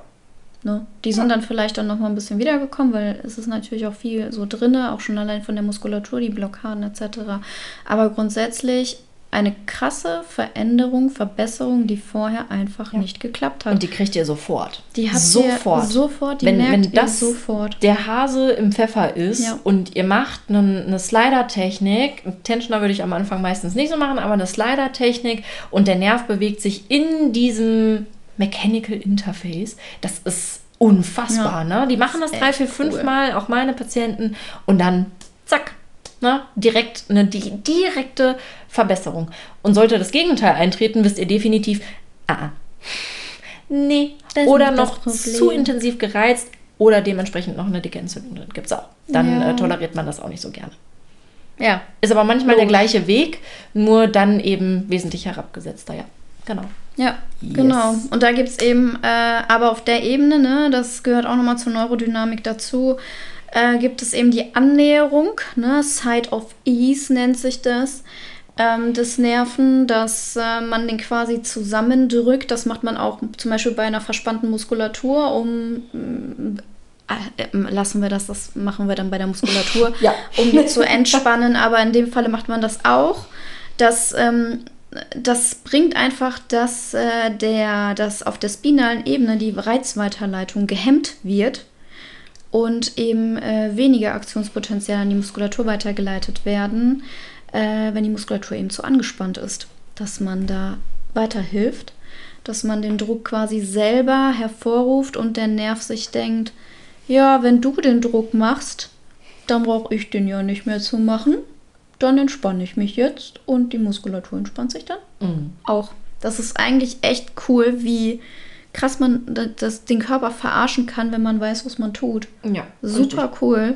Deswegen zum Beispiel bei der Osteo sagt man auch immer so schön, es ist im Grunde eine Verarsche des Gewebes. Ja. Und genauso auch in der Physio viel. Also es ist schon echt cool, aber man muss wissen, was man tut. Also man streichelt nicht den ganzen Tag den Hund oder so, wenn man irgendwas macht. Das denken viele bei Also ich streichel den ganzen Tag den Hund. Also meinen Ja, aber also aber ich bin ja auch keine Hundephysio. Ja, genau. Ja. Ansonsten ich streiche auch nicht den ganzen Tag Menschen. Auch wenn man das denkt. Ja, ja, ja. Du weißt, dass das so ist. Nein, ich weiß, dass das so ist, aber deswegen, ich würde das niemals denken, weil man hört Menschen auch häufig schreien. Während sie bei mir in Behandlung sind? Bestimmt. Ja, richtig. Siehst du. Auch. Ich habe auch Aua Nicht gerufen, als du mir, als du gemacht hast, aber es war ja. irgendwie nice. Wo, wie auch immer.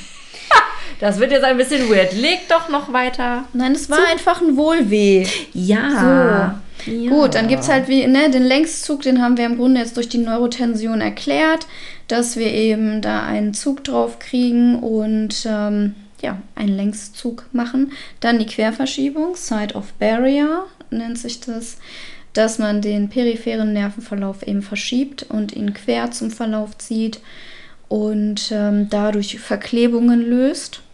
Man geht erstmal, so wie man das in der Osteopathie auch macht, erstmal indirekt, sprich in die Richtung des Gewebes, das geht. Und danach geht man in das Gewebe, das sich nicht so gut bewegt, dann in die direkte Richtung. Ja. Genau, und grundsätzlich, was man noch machen kann bei neurologischen Problematiken, einfach um es nochmal, um das zu vervollständigen, es gibt Interferenzstromtherapie, Interferenzstromregulationstherapie, um es Ja. vollständig zu sagen. Ja. Man kann mit dem Laser super gut arbeiten, da den Stoffwechsel der, ähm, der, der, der, der Zellen beeinflussen, Mhm. dass eben bestimmte, ähm, gerade wenn es auf ähm, Stoffwechselproblematiken basiert, dann eben Entzündungsstoffe, Mhm. Botenstoffe etc. besser abtransportieren zu lassen. Auf der Ebene eben natürlich auch die Lymphdrainage, wie ich ja gerade auch zum Beispiel gesagt habe, bei dem Kreuzbandriss, wenn die Schwellung im Knie ist, Ja. wird auch der Nerv mit eingedrückt, wenn die Schwellung im Knie nicht mehr da ist, was man ja häufig mit der Lymphdrainage sehr gut hinbekommt, hat man den Nerv auch frei, Ja.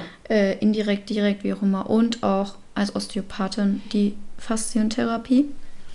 Die Faszien sind voller Nerven und haben alle irgendwo was mitzusagen. Und wenn man die Faszien im Griff hat, hat man auch indirekt auch einen Einfluss auf die, auf die neurologischen Bereiche des Körpers.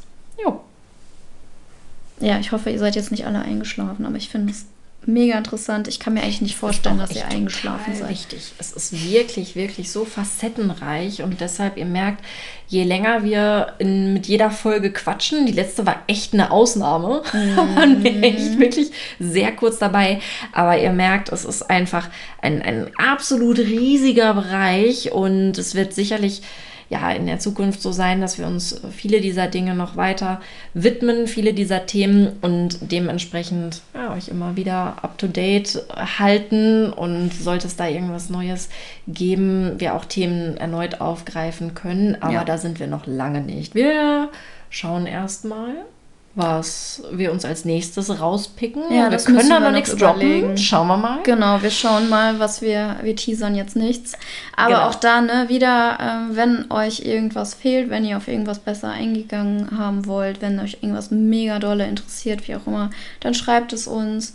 Konstruktive Kritik auch immer sehr gerne. Yes, please. Ähm, ne, da haltet euch nicht zurück, da könnt ihr uns erreichen. Und ja, ansonsten überlegen wir uns für das nächste Mal was Schönes.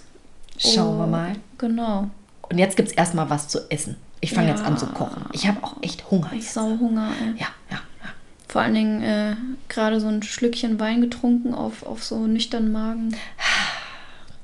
Ja, naja. Wir wünschen euch erstmal eine ganz bezaubernde Zeit. Bleibt gesund und munter. Wir freuen uns schon auf die nächste Folge, was auch immer das Kardinalthema wird. Mhm. Das wollte ich schon Symptom sagen. Oh Gott, es ist schon soweit. Habt eine tolle Zeit, bleibt gesund. Bis bald. Genau, und äh, ja, die Folge, die kommt ja an Pfingstmontag raus. Von daher genießt diesen freien Tag, hört euch uns an und habt Spaß dabei und auch eine schöne Woche. Und wir hören uns dann wieder. Bis dann. Tschüss. Tschüss. Doggy Fight, Human der Crossover Physio Podcast mit Lilly. und Julia. Hey, ich nochmal. Falls euch unser Podcast gefällt, dann abonniert Doggyfight Human auf der Plattform eurer Wahl. So verpasst ihr keine einzige Folge. Über eine Bewertung würden wir uns natürlich auch freuen. Für regelmäßige Updates zu diesem Podcast und zu uns folgt uns einfach auf Instagram unter Doggyfight Human Podcast. Kontaktieren könnt ihr uns über Instagram und per Mail an doggyfight-human at gmx.de. Bis zum nächsten Mal.